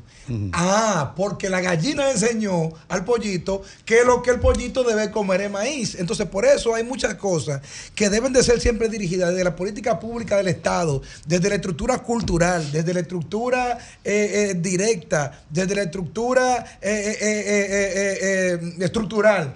Tiene que ser así obligatoriamente para que la gente entienda de que hay comportamientos que son adecuados y comportamientos que no son adecuados. Cuando el viernes pasado conversábamos nosotros sobre el video, que creo que era en Armenia el video. Y Miren, miren dónde estamos hablando de ese video. De un video donde dice un niño que no, que no le doy porque es una niña, porque es una niña, no le puedo dar. Y mira cómo vino a llegar hasta aquí. Un buen ejemplo de cómo, de cómo mostrar, de cómo enseñar una cultura correcta. Miren, señores, yo creo que estamos frente a una realidad de la caracterización formal de la cultura en general, pero específicamente de un país más que en otro. El hecho de la primacía, que te la da la jerarquía, que te la da el dinero, o con el desprecio genérico te la da ser varón frente a hembra. Tú tienes el resultado de una visión donde la supremacía te la da la jerarquía, lo cuarto, o tu condición de género. Pues el resto son detalles, pero de ahí es que lo sacan todo. Tiene que ver con la débil educación acerca de la convivencia y del respeto entre uno y otro. Tú reconocer los derechos a aquel igual que a mí o de a una mujer igual que a ti es una batalla que todos los días te la desmienten aunque te la prediquen. Y el hecho real de que con dinero tú puedas comprar todo, incluyendo tu legalidad, tú lo ves también manjado. O en nombre de que tú eres el jerarca, tú puedes tomar la licencia de robar y hacer de todo. es un déficit de la importancia de la igualdad en el trato, de la transparencia y de la impunidad, que son los que condicionan todas estas cosas.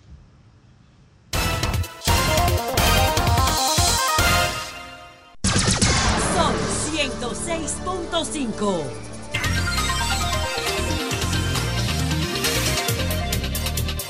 Ahí está el bache. Bueno, son las 3.38 minutos, 3.38 minutos aquí en el sol de la tarde y en todo el país. Yo, eh, oye, es que me sé esto. Mira que me lo sé. El que sabe, sabe. Yo ando delante de todo esto. Ustedes no lo creen porque no me dan seguimiento. lo oí escribiendo con pero, pero miren, es que yo me lo sé. Yo le adivino lo que va a ocurrir detrás de, detrás de, de- de ese cristal si no se hace la cosa correctamente.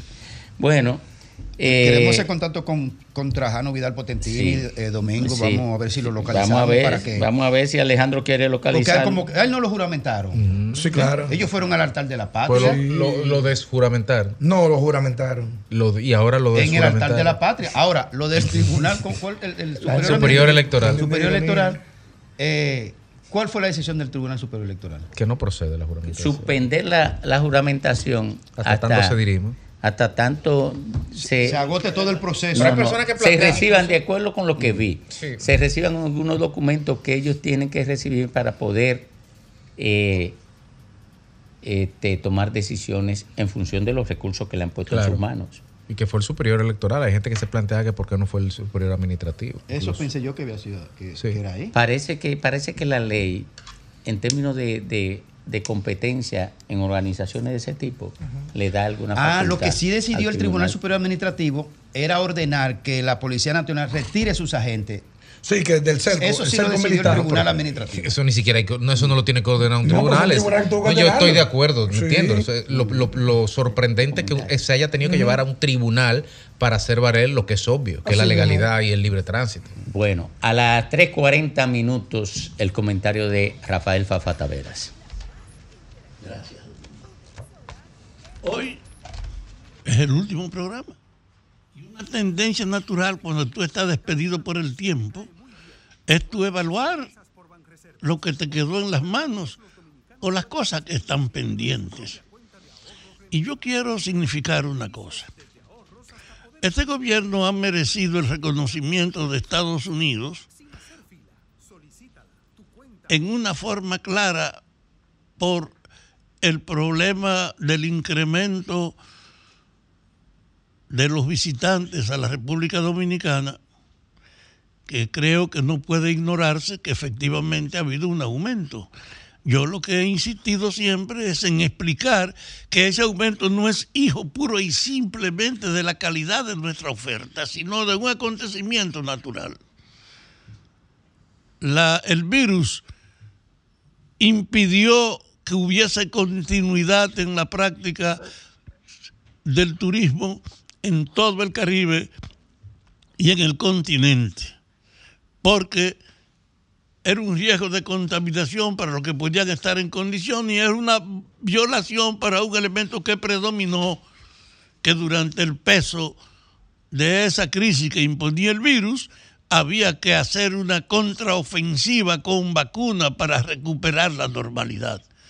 Y en ese proceso es que los dominicanos logran, logran, precisamente apoyándose en las vacunas chinas, lograr el primer lugar en esta zona donde podía venirse sin contaminarse.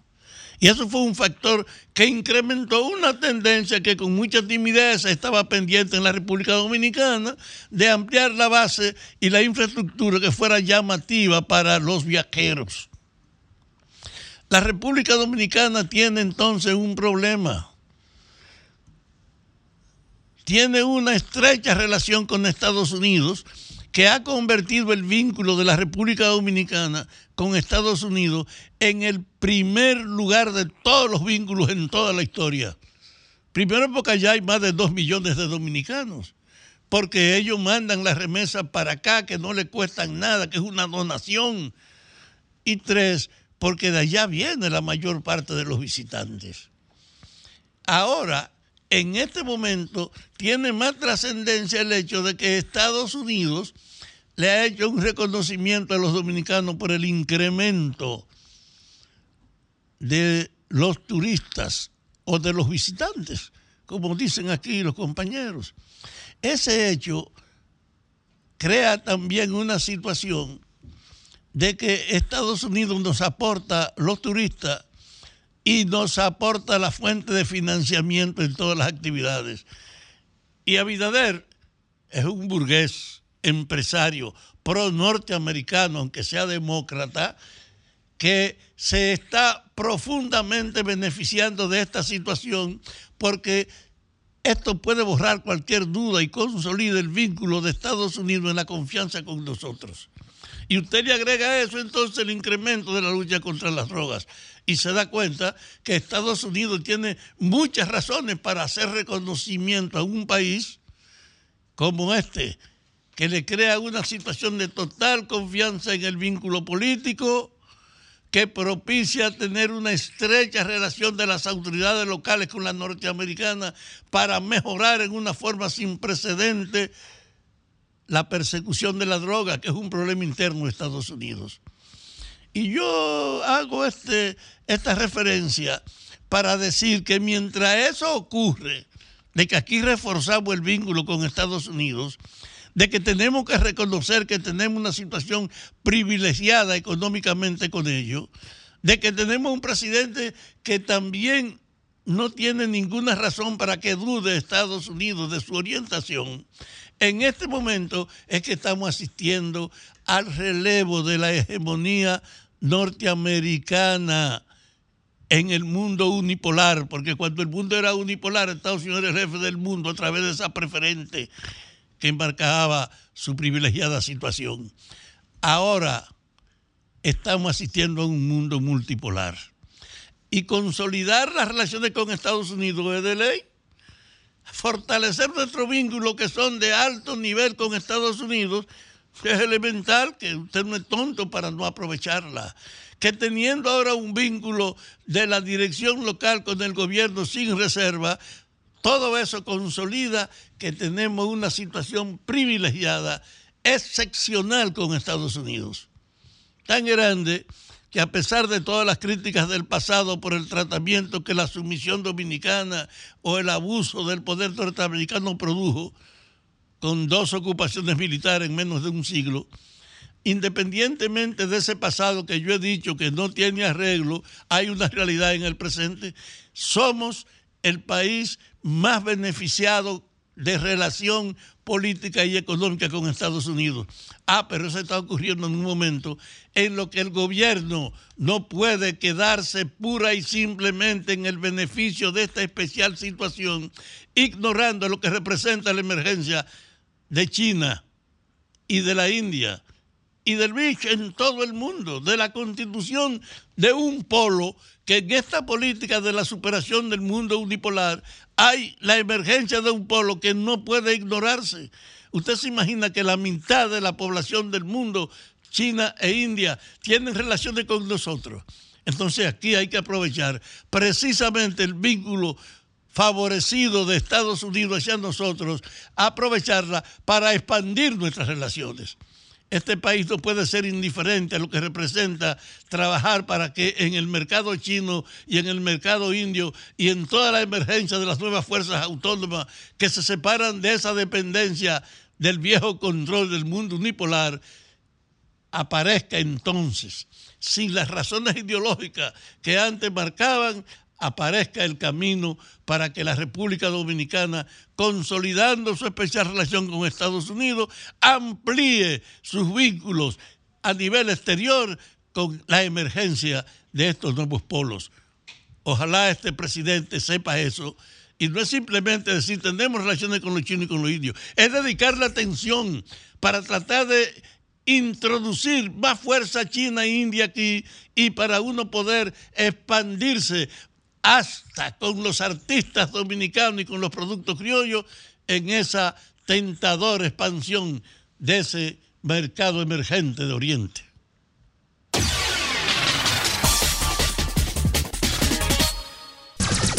Son 106.5.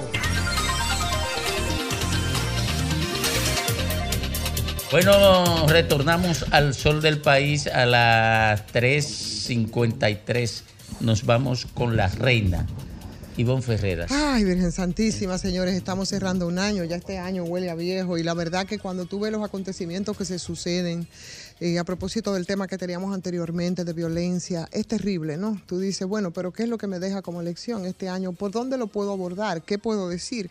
¿Cuál es el balance o, o qué es lo que yo puedo tomar como leccionador en este año que termina? Bueno. En sentido general, ha sido un año bastante complejo, porque si nos ponemos a nombrar todo lo que ha ocurrido y sobre todo eh, las expectativas que pudieran tenerse a partir de esas experiencias, yo creo que nos pasaríamos nosotros todo lo que resta de, de- este sol de la tarde y no podemos hacerlo. Lo que sí podemos decir es que en el ámbito de algunos aspectos políticos, por ser un año preelectoral que estuvo matizado precisamente por diversos factores, ha sido un año bastante muy complejo, con características muy particulares a partir de esto. Un año eh, que precisamente como antesala de unas elecciones, eh, con ese elemento político que lo ha marcado profundamente, podemos señalar qué cosa. Nos pasamos el año entero con el tema del proselitismo extemporáneo. Nos pasamos el año entero a pesar de todos los problemas y todos los desafíos y los temas que han debido tomar en sus agendas precisamente el liderazgo político, nos lo pasamos con el, con el, con el cruceteo eh, y, por no odio la palabra transfugismo, pero bueno, digamos que con las mudanzas constantes de un partido a otro, que nos mantuvieron, bueno, algunos irritados, algunos nos mantuvo indignados, para otros era una chercha, para muchos una preocupación y para algunos fue simplemente una especie de entretenimiento sin ver la gravedad de lo que implica en términos de la debilidad de nuestro sistema de partido. Lo cierto es que eso sí dejó muchas, muchas lecciones en el sentido de qué es lo que ha evidenciado. Bueno, ha evidenciado que en el, eh, este 2023, con esa parte. Que nosotros las leyes nos sirven para absolutamente nada y que después de 20 años de nosotros estar en el Congreso con una ley de partido y con una ley de régimen en- electoral, eso sirvió para que lo tiraran simplemente al zafacón los partidos políticos y sus líderes y sus dirigentes y que le hicieran el caso, decía mi abuela, el caso del perro a lo que son nuestras leyes. Por tanto, aquí ni el tema de la propaganda ni de la campaña extemporánea, pero mucho menos el tema del transfugismo y algunos elementos importantes que están contenidos en esas leyes que durante 20 años fue hostigada y fue, eh, fue torpedeada precisamente por los partidos políticos cuando finalmente se aprobó. Se ha hecho lo que se ha dado la gana. Porque aquí, mucho más allá de esas leyes necesarias para cumplirse, para ver si nosotros por fin dejamos de ser una especie de solar alusado y nos convertimos en un país, hace falta más voluntad política, más voluntad de esa clase política. Las leyes quedan en letras muertas y eso yo creo que es algo que nos deja este año del 2023. Campaña de tiempo a borbotones por encima de todo el mundo sin que a nadie le importe un comino. Hubo un aspecto que a mí me genera muchas preguntas respecto al tema social. O sea, nosotros tuvimos, a pesar de las quejas, pocas movilizaciones sociales prácticamente fue, estuvieron ah, eh, eh, totalmente ausentes, porque más allá de, lo, de las acostumbradas eh, manifestaciones de gremios que como el Colegio Médico Dominicano o como la Asociación Dominicana de Profesores, que es mucho más allá de reivindicaciones y de avances y propuestas de avance para un sector importante que es el sector educativo, se ha convertido en una especie de traba también. Mucho más allá de esto, señores, ese ascenso, ¿no? De, y esa tendencia que venía de la movilización social, eso estuvo prácticamente paralizada en el año 2023. Las razones, bueno, razones habían de sobra. Liderazgo, no sabemos. Articulación de todo esto, quizás, sí, quizás. Sin embargo, la respuesta, bueno, yo creo que deja como vacío a un aspecto que es importante y que aquí en República Dominicana en otros momentos ha dado precisamente muy buenos resultados. Esa parálisis institucional en términos de reformas importantes también. Cuando Luis Abinader iniciaba su gestión, recuerdo que hablaba de alguna reforma fiscal que le dio rápidamente para atrás en medio de la crisis y decía o préstamos o reforma, pero el impacto político de la reforma en ese momento no era el adecuado. Después se habló entonces de un paquete, creo que eran de 12 propuestas eh, en este sentido, comenzaron a discutirse, se hicieron incluso en el seno del Consejo Económico Social CES y todo quedó en una nebulosa y absolutamente no se llegó a ningún lado. También en ese sentido, bueno, pues brillaron por su ausencia todas las propuestas en este año, que por supuesto, como es preelectoral y nada que pueda tener un costo, un impacto político, sobre todo en el sector oficial, parece ser que no es importante. Por eso, eso se quedó solo en enunciado, en enunciado al que quizás como tal podía tener algún beneficio político, pero implementarlo era otro el costo. Y por supuesto, esa es una, una gran lección que nos deja este año.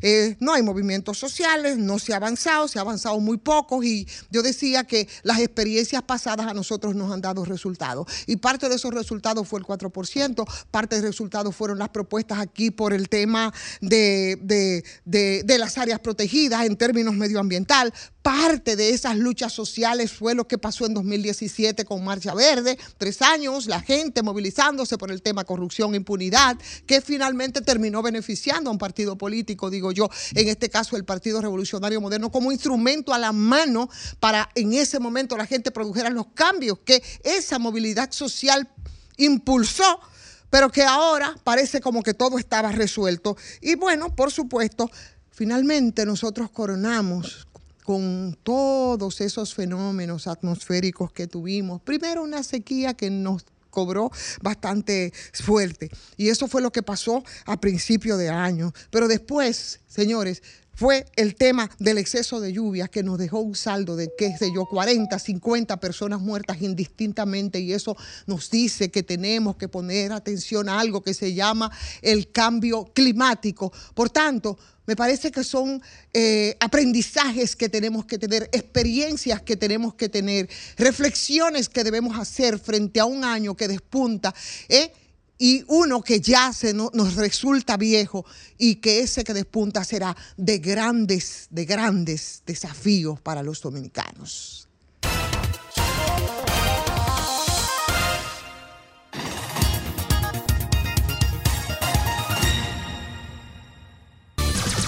Sol 106.5.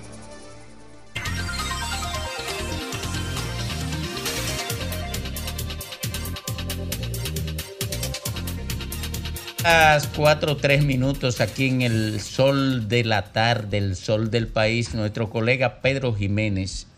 Sí, Domingo, tenemos en la línea a Pedro Jiménez, quien es comunicador y también parte de este espacio del, sol, de la, del sol de la Mañana, y está en medio de una controversia donde, donde Audo Vicente, ¿verdad? Manager, ex manager, eh, le ha hecho públicamente un emplazamiento referente a unas declaraciones que dio Pedro en este sol de la, en el sol de la mañana con referencia al caso de- del pelotero Wander Franco y tenemos a Pedro Jiménez para hacer las aclaraciones del lugar y también su reacción a lo que dice Audo Vicente. Saludos Pedro.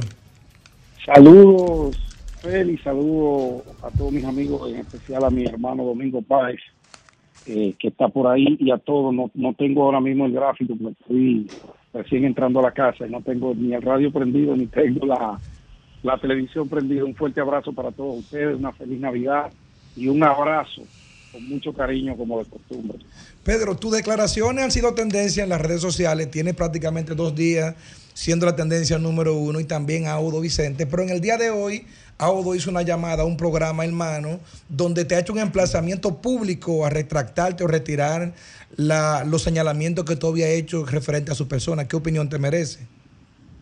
Mira, no me enteré de ese emplazamiento porque tú gentilmente me enviaste una algo de YouTube ahí del colega y amigo Héctor Gómez eh, de lo que dijo el señor Audo Vicente.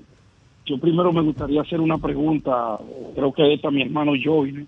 Así, es aquí estamos. Hubo una reforma constitucional reciente en el país que yo no me enterara, en donde se haya cambiado la forma y el método de hacer periodismo en la República Dominicana y en donde, porque usted sea pelotero, rico, prepotente, arrogante, o porque usted sea esposo de una fiscal, los periodistas no tenemos derecho a cuestionar, a, o no cuestionar, a dar una información para que usted llame y haga su desmentido de su versión y punto. ¿Hay algún cambio constitucional Desde, del cual desde el yo 63 no me con Juan, desde el 63 con Juan Bosch, incluyendo la de Balaguer del 66 hasta el 2023, ese derecho está ahí, el de la libertad de Está prensa. consagrado, ¿verdad? Claro que sí. Gracias, gracias, Joven. Entonces yo me pregunto, porque yo estoy hasta sorprendido. Yo toda mi vida he hecho el mismo tipo de periodismo. 18 años en los principales medios de comunicación, no en redes, no, no, no, en los principales medios de comunicación, dando la cara. ¿Y qué fue lo que tú con dijiste? información veraz. ¿Qué fue lo que tú tú- dijiste, Pedro? recibes una información de una figura pública, de dos en este caso, de tres, de tres, con relación a un caso que viene ventilándose ya hace unos meses, que incluso tiene en juego un contrato de 183 millones de dólares del pelotero Wander Franco, que fue suspendido en agosto por el equipo al cual él pertenece en las grandes ligas. Se supone que eso es noticia, ¿cierto? Claro. Se supone que el comportamiento de una fiscal, en este caso nuestra querida y respetada Olga Vinaya Verías, que goza del respeto mío en demasía. Incluso en muchos casos no tenía el privilegio de saber que ella era la esposa de Audo Vicente, a quien no tengo el placer de conocer personalmente. Solo referencia porque ha sido una figura mezclada al negocio y al mundo del béisbol. Cierto.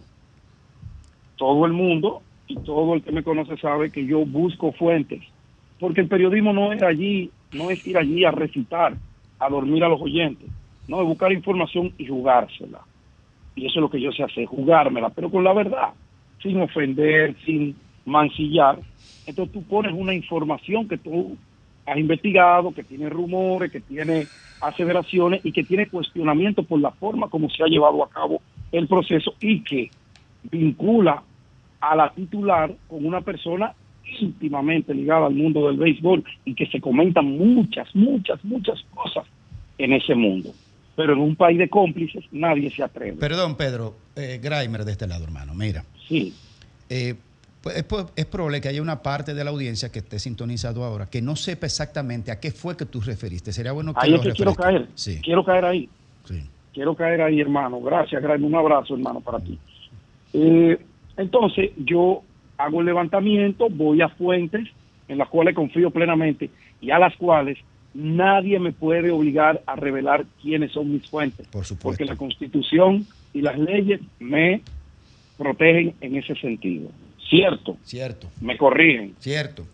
Yo sirvo una información y pido que el señor Audo Vicente, hay unos rumores de que por la vinculación que él tiene, que es el esposo de la magistrada Olga Dinaya Verías, hay unos rumores que lo señalan como que él ha tenido algún tipo de contacto con los familiares del pelotero Warner Franco.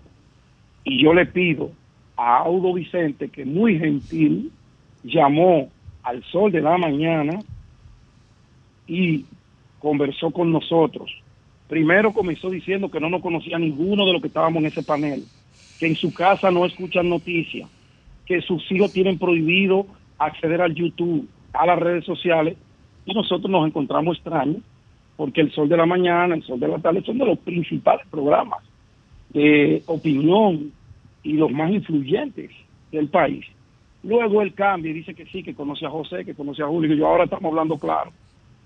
Y qué raro que en la casa de la magistrada Olga Dinaya Verías no se escuche noticias, porque ella es una mujer noticia, y lo ha sido siempre. Y todos nosotros tenemos el derecho, así ella en el ejercicio de sus funciones comete un error que nosotros entendemos que es, tenemos el derecho, sin mancillar su nombre, sin ofender, sin acusar, comentar la noticia, ¿o no? Bueno, nosotros le pedimos a Audo que llamara, él llamó y dijo su versión de que él no tenía nada que ver con eso, que él no conoce a el pelotero Wander Franco, cosa que a mí me extrañó muchísimo y a todos los miembros del panel y a una gran parte del país. Pero cómo es que, perdóname Pedro, pero cómo es que se vincula lo de Audo Vicente con lo de Wan- Wander. Bueno, por la familiaridad de quien está llevando el proceso de investigación, ¿verdad? Y el trabajo que tiene Audo Vicente, que es uno de los principales ejecutivos de un equipo de béisbol y ha estado en el negocio del béisbol durante muchos años. Entonces se ha llevado, han surgido unos rumores que era lo que nosotros queríamos aclarar y que él aclaró. ¿Y cuáles son él los lo rumores? aclaró.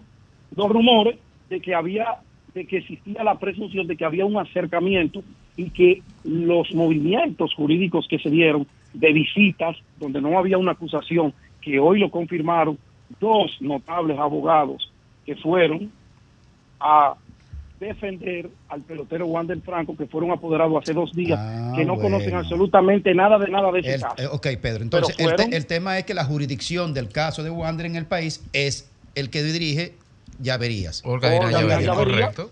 Y Ah, ahí, es que hacen esquina los temas. Y es buscando beneficiarlo entonces. Claro, entonces, como hay ese rumor, hace tiempo, yo como periodista, digo, supuestamente, me informaron, mis fuentes, es lo que se estila, es como se es hace, legítimo. es legítimo. ¿Dónde está la acusación? No hay ninguna acusación. Él llamó al programa y se le dio su derecho a réplica, conversó con nosotros, después admitió que sí, que él nos conocía. Pero él entró en alta, después al final de la entrevista. Pedro, y sobre el. Pedro, y sobre el emplazamiento, ¿te vas a retractar? Un momento, antes de. Un momentito, un momentito, Félix, un momentito. Tengo que poner esto en contexto. Mira, él dice, se hace un contraste con las dos fotografías que son muy parecidas, que fue la que generó la controversia. Y el programa, le- ahí mismo dice, no, no, no, no, esto está clarito, que hay una confusión. Hay una confusión, él no tiene nada que ver con eso. Se trató de un rumor, listo. Yo creo que ahí está ya la aclaración del Ahí se tema. acabó. Sí, ya ahí se acabó. debió. Entonces, entonces, este hombre me habla a mí que me retracte. ¿Pero que me retrate de qué? Y me ha montado una asquerosa campaña que la está pagando él. Y esto sí lo voy a decir con responsabilidad, porque todo ese movimiento de periodistas de- del deporte no se dan de manera natural, porque quien nos habla lleva casi 20 años siendo estratega de comunicación política y comunicación empresarial y manejo de crisis. Y yo sé cómo se montan esas cosas. Eso se monta con una estructura que la montaron para hacerle daño a Pedro Jiménez y porque el señor Audo Vicente se le metió en su cabeza que los millones que él acumuló con su trabajo, ¿verdad? Lo hace merecedor de que Pedro Jiménez se retracte de algo y le pida perdón a Dios, Vicente, a Audo Vicente, donde no le he ofendido, donde no lo he difamado, donde no he hecho nada de eso. Y yo no lo voy a hacer. Pedro, a, a Pedro Jiménez el periodista o a Pedro Jiménez el candidato a diputado de un partido opositor de la circunscripción número 2? Bueno, con el montaje que se ha hecho, parece que al candidato a diputado de la circunscripción número 2, que vienen los ataques, porque hubo uno que se atrevió a decir que el dirigente de la Fuerza del Pueblo acusó, difamó a Oro Vicente. Y yo creo que en Sol de la Mañana, que tengo dos años, y en el Sol de la Tarde, que dure cinco, y en la Z, que dure nueve, yo nunca he hablado como dirigente de ningún partido político. Pedro. Yo sé deslindar mi posición una de otra. Pedro, pues muchísimas gracias por tu... por tu Pero para que, te- pero para que quede claro, para que quede claro, yo no me voy a retractar de absolutamente nada porque yo no he difamado a ese caballero, ni a él ni a su señora. Ahora sí le voy a decir algo. Si él entiende que esa alocución que él mismo aclaró, que quedó planchada, tiene que ir a un tribunal, como bien él ha estado diciendo, con gusto nos veremos allá, don Aulo. Yo no tengo ningún problema. Me tendré que poner la toga, con alto honor lo haré, pero a mí nadie me doblega a hacer lo que yo entiendo que no es correcto. Ni nadie me humilla por lo cuarto que tenga, lo que usted pueda meterle, métale mucho. Que yo también tengo algo por ahí que también se lo puedo meter. Muchísimas Ahora- gracias, Pedro. Muchas ahora, gracias. Espérate, espérate, Sí, sí, para sí. que quede claro. La magistrada Olga Dinaya Avería, persona a quien respeto y quiero, se extralimitó de sus funciones porque esa Puerto Plata no es jurisdicción de ella. Ella debió inhibirse de ese proceso porque ahí hay, y eso sí lo mantengo, un conflicto de interés entre su esposo y ella, que es la que está persiguiendo a un actor que supuestamente, supuestamente tuvo una relación sexual con una menor en una jurisdicción que no es la que ella le compete. Eso yo lo mantengo. Bueno, bueno. Muchísimas gracias, Pedro.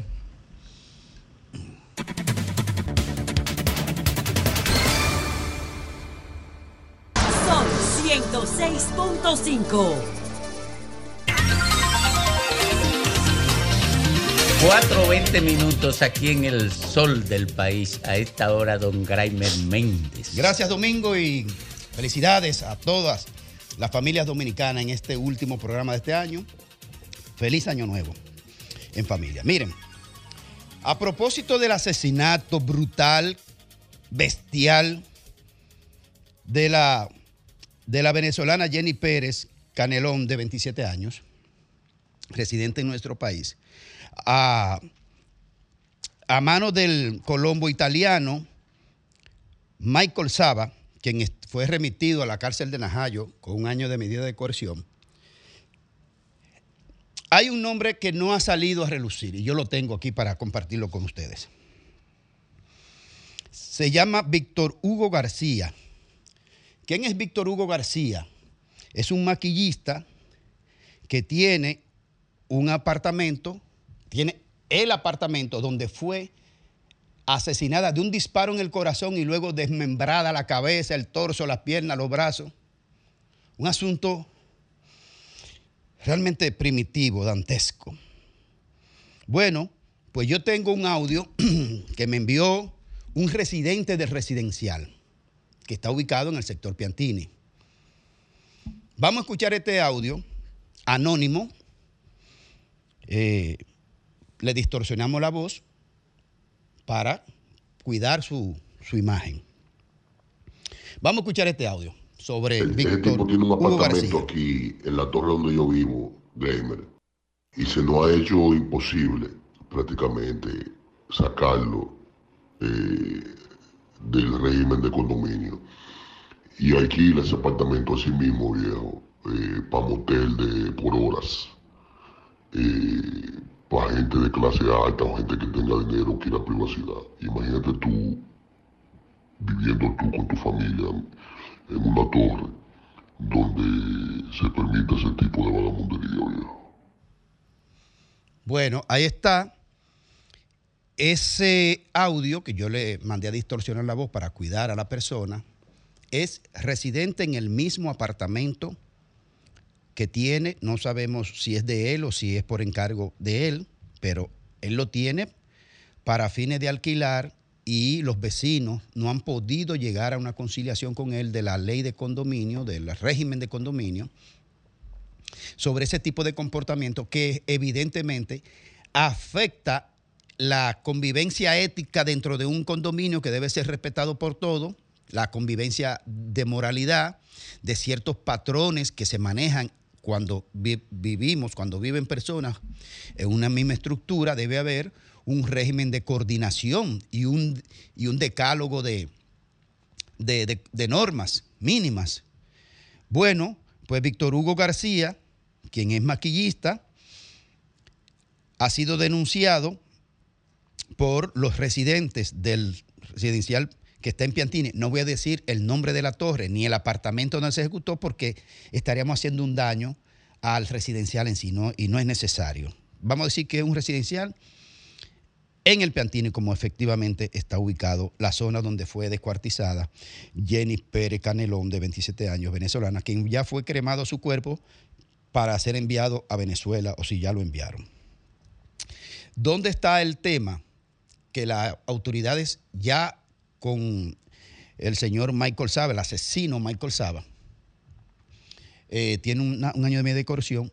La policía, la investigación, el Ministerio Público pudo rastrear qué tipo de conversación tuvo la oxisa Jenny Pérez Canelón con el taxista que estaba abajo esperándola o que estaba haciendo ruta en lo que ella le decía que fuera para allá a buscarla de nuevo y que luego perdió contacto con la asesinada eh, a las cuatro y tanto de la madrugada y no, hubo- no hubo haber contacto. Entonces al día siguiente va la hermana, una hermana de la Oxisa, con un raso de la policía a ver qué pasaba en el apartamento.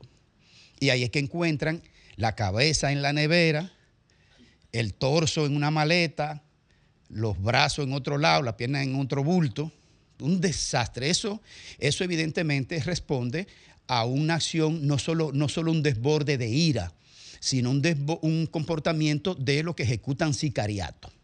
Cuando entra la, pala- la palabra sicariato, que es, en efecto, una muerte por encargo, yo creo que las autoridades tienen un desafío y es saber si Michael Saba, el colombo italiano, de, eh, de nacionalidad entre colombiano e italiano, fue por encargo o si fue una ira personal por alguna situación que se le haya presentado entre ellos dos y no resuelta. Pero tiene que ser algo demasiado grave, demasiado inentendible, para que le dé un disparo en el corazón directo. O sea, ya la mataste. Ok, la mataste. Para luego descuartizarle la manera en que lo hizo. Un asunto inentendible.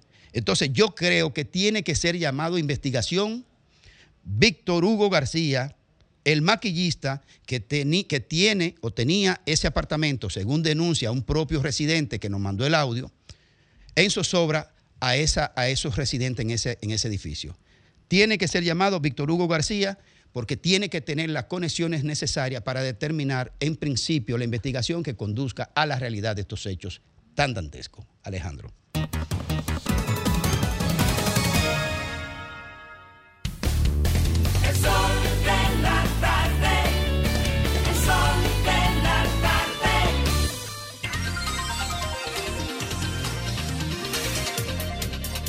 Bueno, tenemos, tenemos en línea al presidente electo del Colegio de Abogados de, la- de Abogados de la República Dominicana, a Vidal Potentini. A, a propósito, Trajano Vidal Potentini, a propósito de la decisión del Tribunal Superior Electoral de congelar la juramentación. Quisiéramos saber primero cuál es la posición de, de- Trajano sobre este tema, sobre esta decisión. Primero, eh, muy buenos, muy buenas tardes para ese gran equipo.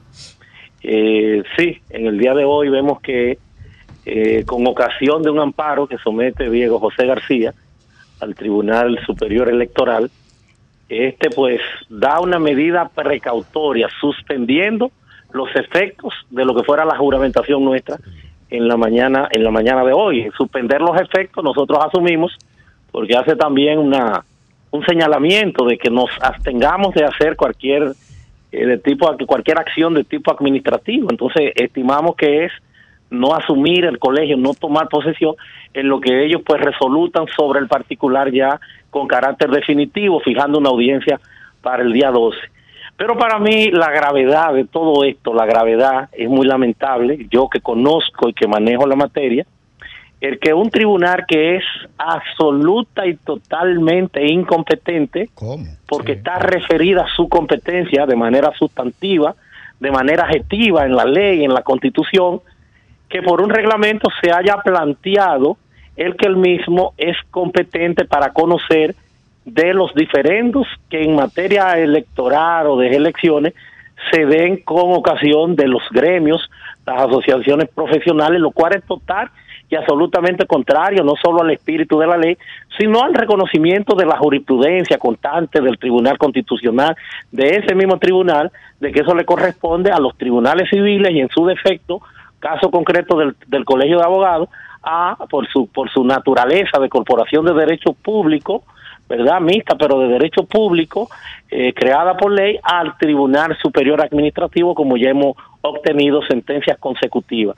Entonces, el guardián de la democracia que se instrumentalice para aspectos que no le competen, que no le corresponden, que a todas luces son ajenos, para nosotros es de preocupación y muy, muy lamentable. Eh, nosotros, pues, no vamos a tener mayores inconvenientes. Eh, yo soy una persona institucionalista, al margen de que sea una mayúscula equivocación. Ahí está la historia, ahí está, no nos vamos de este país ninguno. Ahí está la historia, ahí veremos, vamos a examinar, vamos a evaluar todo lo que hay sobre el particular y vamos a ver entonces qué, qué ha pasado ahí. Jueces que me merecen todo el crédito, gente incluso de, eh, de mi profundo afecto, esos jueces del, del tribunal de, carrera que provienen del, eh, del ámbito eh, del ámbito judicial, la mayoría, el que, el que se dé esto, para nosotros, reitero, de alarma y de mucha preocupación que en manos de los guardianes de la democracia se den cosas como esa, donde viene su gran prueba de fuego, que es eh, todos estos procesos sucesivos que se dan en, Sí, materia Trajano. electoral.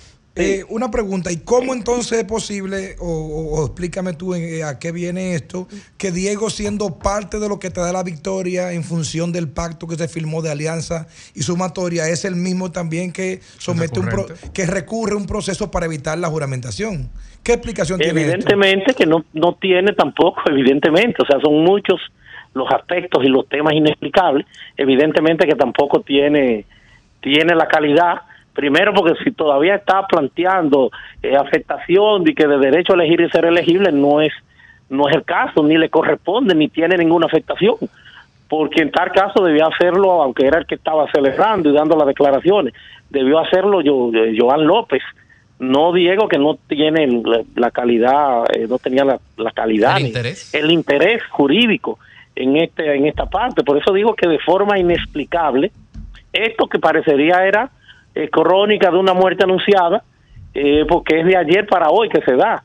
Ayer le, le, le dan o antier le dan el auto en la tarde ayer lo notifican de forma eh, precaria y no permiten nada que no sea despacharse con esta eh, con esta decisión reitero reitero y están ustedes ahí para la historia de que eso no cabe en lo absoluto de que es una competencia que no se corresponde con lo que se han hecho En esa línea, doctor, ¿el medio de incompetencia fue, se- ustedes lo plantearon o en la, en la audiencia fijada para el 12 de enero eh, lo plantearán ahí?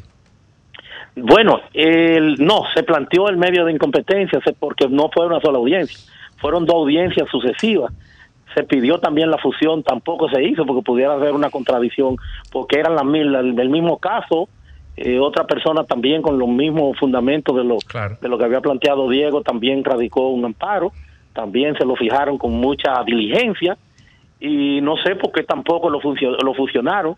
Se le planteó en ese otro amparo la incompetencia, que también inicialmente se planteó, se declararon competentes, y ya tenían que declararse competentes, porque si fueron competentes para, para suspender, eh, también iban a ser competentes para seguir conociendo.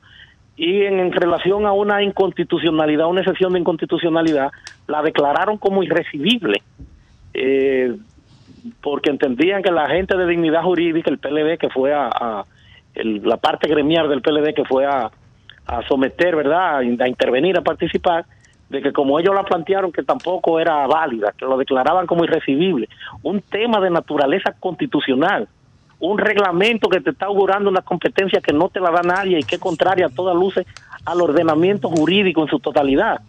Entonces, dos decisiones que dan mucho que desear y que, y que me preocupan, porque estamos hablando de los árbitros que estarán llamados, señores, al proceso electoral que viene por ahí, que va a tener muchos propios, ¿verdad?, de la naturaleza de todas estas elecciones separadas, que va a tener muchas contestaciones y muchos problemas por la cantidad de candidaturas. Eh, de verdad que es, es de, preocupación.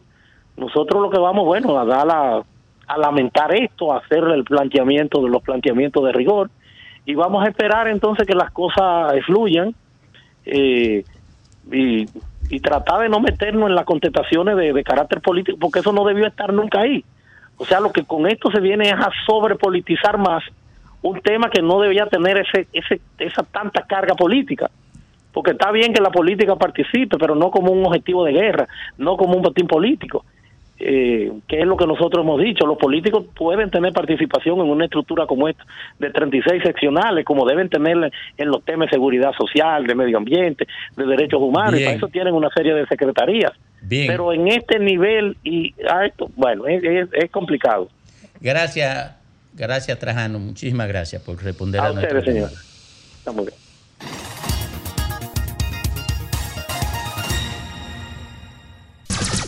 Sol 106.5. Las 4.40 minutos aquí, en el último sol del país del 2023. Federico Jovine. Gracias, Domingo. Buenas tardes. Y buenas tardes, amigos que nos ven y que nos escuchan. Uno se supone que debería cerrar el año hablando de noticias importantes, de las expectativas que tenemos con relación al siguiente, pero a veces la sensibilidad de, los, de las tragedias que pasan, de los absurdos cotidianos, yo creo que no podríamos ser tan frívolos y, y soslayarlo y dejarlo de un lado. Y esto de este incidente de Moca, de Jarro Sucio, eh, rompe el alma. Rompe el alma y nos debe llamar a reflexión para tratar de abordar el 2024 de, de una forma diferente a como de la Fundación de la República lo estamos haciendo. Porque que una persona, Darío Antonio González Martínez, presunta supuestamente tuvo alguna relación o intentó tener con su madre y luego lo llevan a un cuartel, automáticamente es sustraído y puesto a disposición de la justicia, de la, del- de la autoridad, en este caso de la Policía Nacional, en un cuartel de Moca. Automáticamente ahí comienza el mecanismo del Estado de Derecho y el debido proceso y la guarda de los derechos fundamentales de un ciudadano. Y entonces lo que nos debe diferenciar a nosotros como una sociedad, tanto que criticamos a los haitianos, lo que nos debe criticar de, Haití, lo que nos debe diferenciar es precisamente guardar procesos y administrar derechos. Porque si no le hubiéramos puesto una goma también, como hacen en Haití, le prendemos candela. Porque las declaraciones que estamos viendo ahora parten el alma, indignan y, y dan rabia. Y uno no sabe ni siquiera dónde coger la piedra y a quién tirársela. Pero algo hay que hacer y alguien hay que tirársela. Porque ¿cómo es posible que ahora resulta que el patólogo diga que, bueno, digan que la, la- la- la madre parece que no fue violada, aunque lo hubiera sido, no importa, porque hay un juicio y hay procedimientos para eso. Pero este señor fue torturado en un cuartel de la policía. A este señor le introdujeron un palo por el ano, lo reventaron, le picotearon su parte íntima. Y todo después se muere de un infarto. No, no se muere de un infarto. Se muere como consecuencia de todo esto. El problema es que esto no pasó en la- esto pasó en un cuartel. Y el problema es que esto ha pasado, porque esto pasó en Naco aquí los otros días, allí en el polígono central, en el corazón del polígono central. Esto pasó los otros días. Y esto pasó en Ocoa los otros días también. Y esto viene pasando permanentemente porque es una cultura que tenemos de desprecio al debido proceso, pero sobre todo, y ese sombrero nos cabe a todos, de la negación de la presunción de inocencia que tiene un ciudadano. Y si nosotros somos un Estado de Derecho, nos guste o no nos guste, todos gozamos de una presunción de inocencia. Desde el político más corrupto, del narcotraficante más delincuente, hasta el infeliz que se robó una gallina, todos ante la ley se supone que tenemos que ser iguales en derecho. Y si entonces, si yo tuviera que pedir un deseo al 2024, es recordar a las autoridades que esto no va a cambiar de un día para otro. No le voy a echar la culpa al Ministerio de Interior ni a la policía. Esto es un problema estructural y se están haciendo pequeñas cosas. El problema es que para cambiar esto dentro de 10 años, tenemos que empezar el primero de enero. Y esto tenemos años diciéndolo y no pasa nada. Entonces, si tenemos que pedirle algo a este 2024, es que del Estado Dominicano, y aplica para educación, y aplica para el sistema de salud, y aplica para eh, la seguridad, demos desde ya los pequeños primeros pasos para ir desterrando estas malas prácticas, para ir acabando con esta cultura que es la que permite que pasen cosas así tan tristes y tan terribles cerrando un año. Feliz 2024 a, a pesar de esta mala noticia. El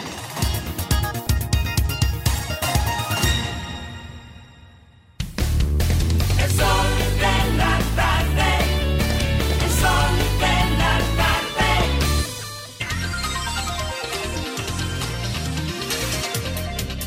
tarde. 17 minutos completan las 5 de la tarde aquí en el sol del país.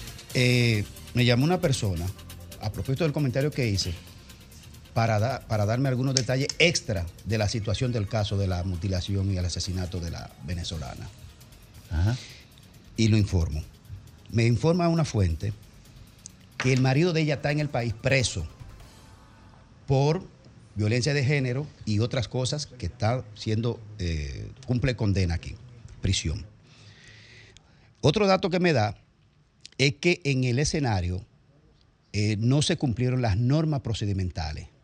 Es decir, el DICRIN entró, el DICRIN entró sin, una, sin un fiscal, el DICRIN entró a la escena, domingo, sin, una, sin un fiscal, por lo tanto, violentaron el procedimiento de levantamiento de pruebas, y lo cual podría beneficiar al imputado. El primer sospechoso en este caso es el esposo de ella, porque me informa la fuente que él le había pedido a ella que dejara la prostitución y que ella se resistía a eso porque se había separado de él.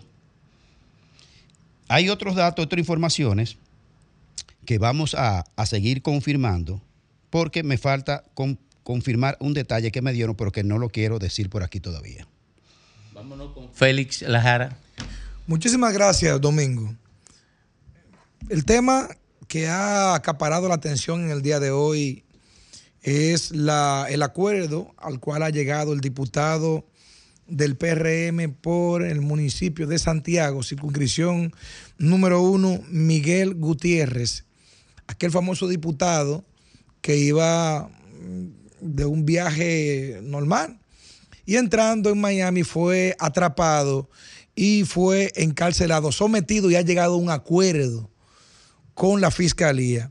Ya ustedes saben lo que significa cuando en los Estados Unidos una persona que está procesada llega a un acuerdo, quiere decir que se hace culpable de todos los señalamientos jurídicos que le hace eh, el Estado, que le hace el gobierno de los Estados Unidos para evitar ir a una cadena perpetua prácticamente porque allá existe lo que es el cúmulo de la pena y los dos grandes señalamientos, lo que es la, la distribución y, el complot, que, que son prácticamente los dos señalamientos que tiene desde el punto de vista jurídico.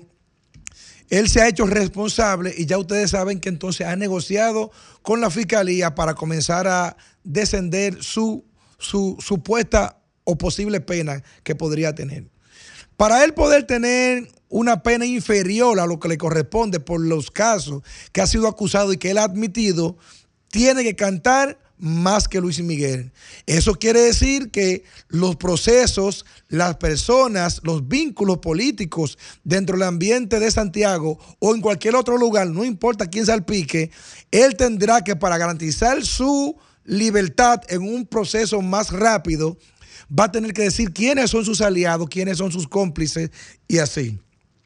Pero aquí también entra en escena un nuevo elemento y es un elemento político que no solamente incurre en el tema jurídico, sino también que pasa al tema político.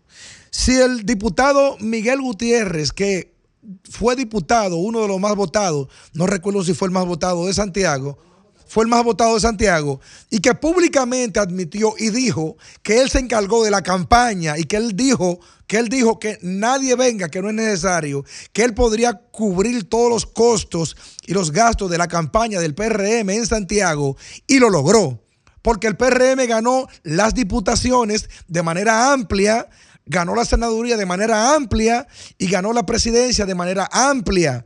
Entonces, si ya es un narcotraficante, confeso, ya solamente esperando condena en base a una negociación, ese proceso, ese resultado de ese accionar de ese diputado, que ya de por sí está públicamente señalado que fue ilegal porque, porque fue fruto de narcotráfico y de lavado de activos, el resultado de ese proceso es legal. Ahora la pregunta sería, ¿es legítimo? Porque estamos diciendo que una persona que con el dinero del narcotráfico públicamente confesó ha declarado de que, de que se ganó con el dinero del narcotráfico, las diputaciones, las alcaldías, la presidencia, que aunque legalmente ya no hay nada que hacer, legítimamente tienen un problema grave. Y si quieren mantener su imagen, tanto que la han defendido de, de, de transparencia y todo eso, yo creo que van a tener que hacer una gran corrección, porque aquí todavía le queda Grey Moya, todavía le queda Grey Maldonado, todavía le queda el diputado de Pedernales Félix y también le queda el caso del diputado de la circunscripción número 3 también, Moya.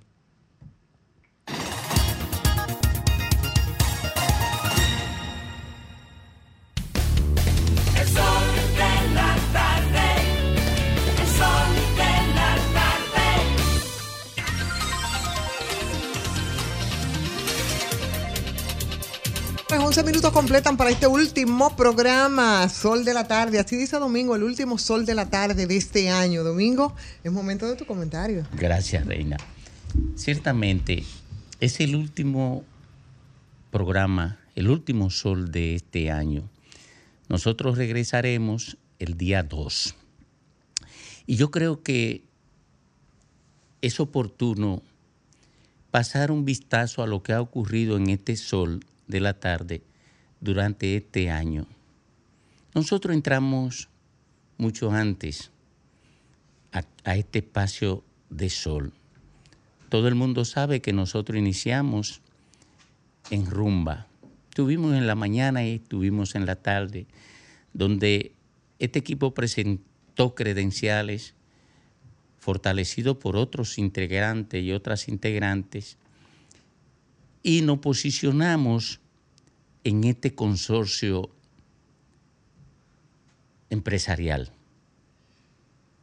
La gente nos buscó y nos encontró aquí y mucha, una cantidad inmensa de gente que nos seguía en la Casa Vieja se conectó a nosotros con una indulgencia y un calor que nosotros no tenemos como agradecer. Estoy hablando de Ricardo Nieves, de Andrés L. Mateo, de Rafael Fafa Tavera y un servidor, que tuvimos que salir del espacio donde estábamos por el acoso impiadoso del poder. Sobre todo Ricardo Nieves y yo sufrimos la vergüenza de que nos excluyeran compañeras del espacio radial sin poder hacer nada por presiones infames del poder. Y llegó la hora de irnos ante el irrespeto y el maltrato, no porque no lo ganáramos de parte de nuestros patronos, sino porque ellos temerosos cedían ante el poder. Antonio Espallá, por quienes particularmente Nieves y yo tenemos empeñado una gran gratitud, se reunió conmigo individualmente por mandato de mis compañeros cuando pocos dominicanos pensaban que yo sobreviviría al cáncer. Tenía 40 libras menos que la que tuve antes de entrar al cáncer. Y a pesar de eso, se reunió con nosotros con respeto, con valoración. Y esa valoración y ese respeto se ha mantenido durante todo el tiempo que tenemos aquí. Nuestra gratitud, Antonio Espallá, a su esposa y a todos los responsables de la administración de este consorcio.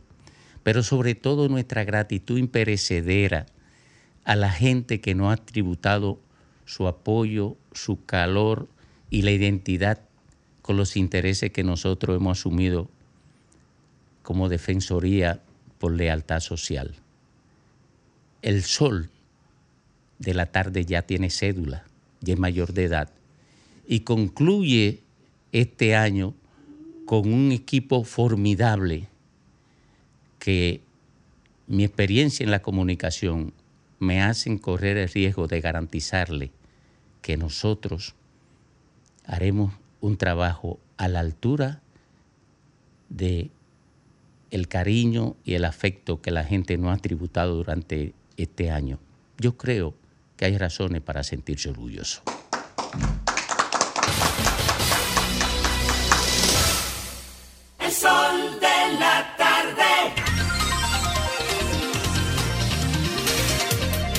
Bueno, ahí tenemos al señor Padilla, don Rafael Padilla, cerrando el último espacio del sol de este año. Y hoy me quedé otra vez para esperar a Rafael. El colofón Padilla. Gracias, Domingo, y los demás compañeros de cabina. Lo mejor está por venir, no se preocupen. Suelte los, los viejos en banda, que todo lo bueno viene por ahora. Bueno, vamos a comenzar de inmediato, y es que la canción TQG de Carol G y Shakira fue una de las canciones favoritas del año 2023 del expresidente Barack Obama, este es presidente de los Estados Unidos, y este tema que fue lanzado el 24 de febrero de este 2023, que ya casi culmina, tiene 22.854.173 reproducciones en el- la plataforma de YouTube. Pues otro de los éxitos en español que fueron seleccionados dentro de 25 canciones del exmandatario estadounidense, pues se encuentra el tema de un artista mexicano que lleva por nombre Peso Pluma. Pues el exmandatario de los Estados Unidos compartió esta lista de 25 canciones en su red social de Instagram. Domingo y, y vos y los demás en el programa, Esos son ustedes. hablando de, de los Estados Unidos, Bill Clinton y su esposa Hillary Clinton pasarán los primeros días del fin de, de 2024 aquí en la República Dominicana. La pareja de ex políticos estadounidenses se encuentran en Punta Cana viven aquí metidos. Donde permanecerán los, los primeros días del 2024. Según fuentes, aseguraron que los exmandatarios estadounidenses llegaron al país en el día de ayer, donde también hay que decir que ellos, este 2023, también los recibieron aquí en la República Dominicana. Y ya para culminar domingo, figuras del entretenimiento local que pasaron, dura- se pasaron tras las rejas y por la justicia durante este 2023. Y tenemos al abogado y ex esposo de Tamara Martínez, Emilio López, Luz García por manejar ebria y no precisamente de, de perfume en los Estados Unidos, el mayor clásico y su esposa, la máxima radio, Andrés Castillo por violación a una menor de edad, Ángel Dior, La Pomposa, Tecati 69 y Yailin, estos dos últimos fueron los más controversiales durante este 2023. Y con relación a la cantante este, mexicana Gloria Trevi, decir que esta interpuso otra demanda contra su ex manejador y también que tuvo una relación sentimental con Sergio eh, Andrade, pues la cantante presentó una contrademanda en un tribunal de California, en los Estados Unidos de Norteamérica, con relación a lo mismo. Ella dijo que ha tomado la decisión con acciones legales por la justicia y enviar el mensaje a actos atroces que no deben ser tolerados por nadie. Dice ella que no quiere que nadie sufra lo que ella vivió. Ahora bien, Domingo, ¿dónde va a pasar Graimer Méndez? El 31 de diciembre, ya que Bill Clinton lo va a pasar en Va para Neiva, va para Neiva, Eh, para Neiva, va. para la eh, Sierra de Bauruco. Eh, En una cosa que le llaman. Eh, tabardillo. tabardillo. Eso Ah. está más escondido que, que, que la verija. ¿Y tú, para dónde vas, Rafa? Rafa, ¿para dónde Yo vas voy tú? a pasar con un cross y bon, te lo digo el día. Ah, un cross. Oh. Yo también, Rafa.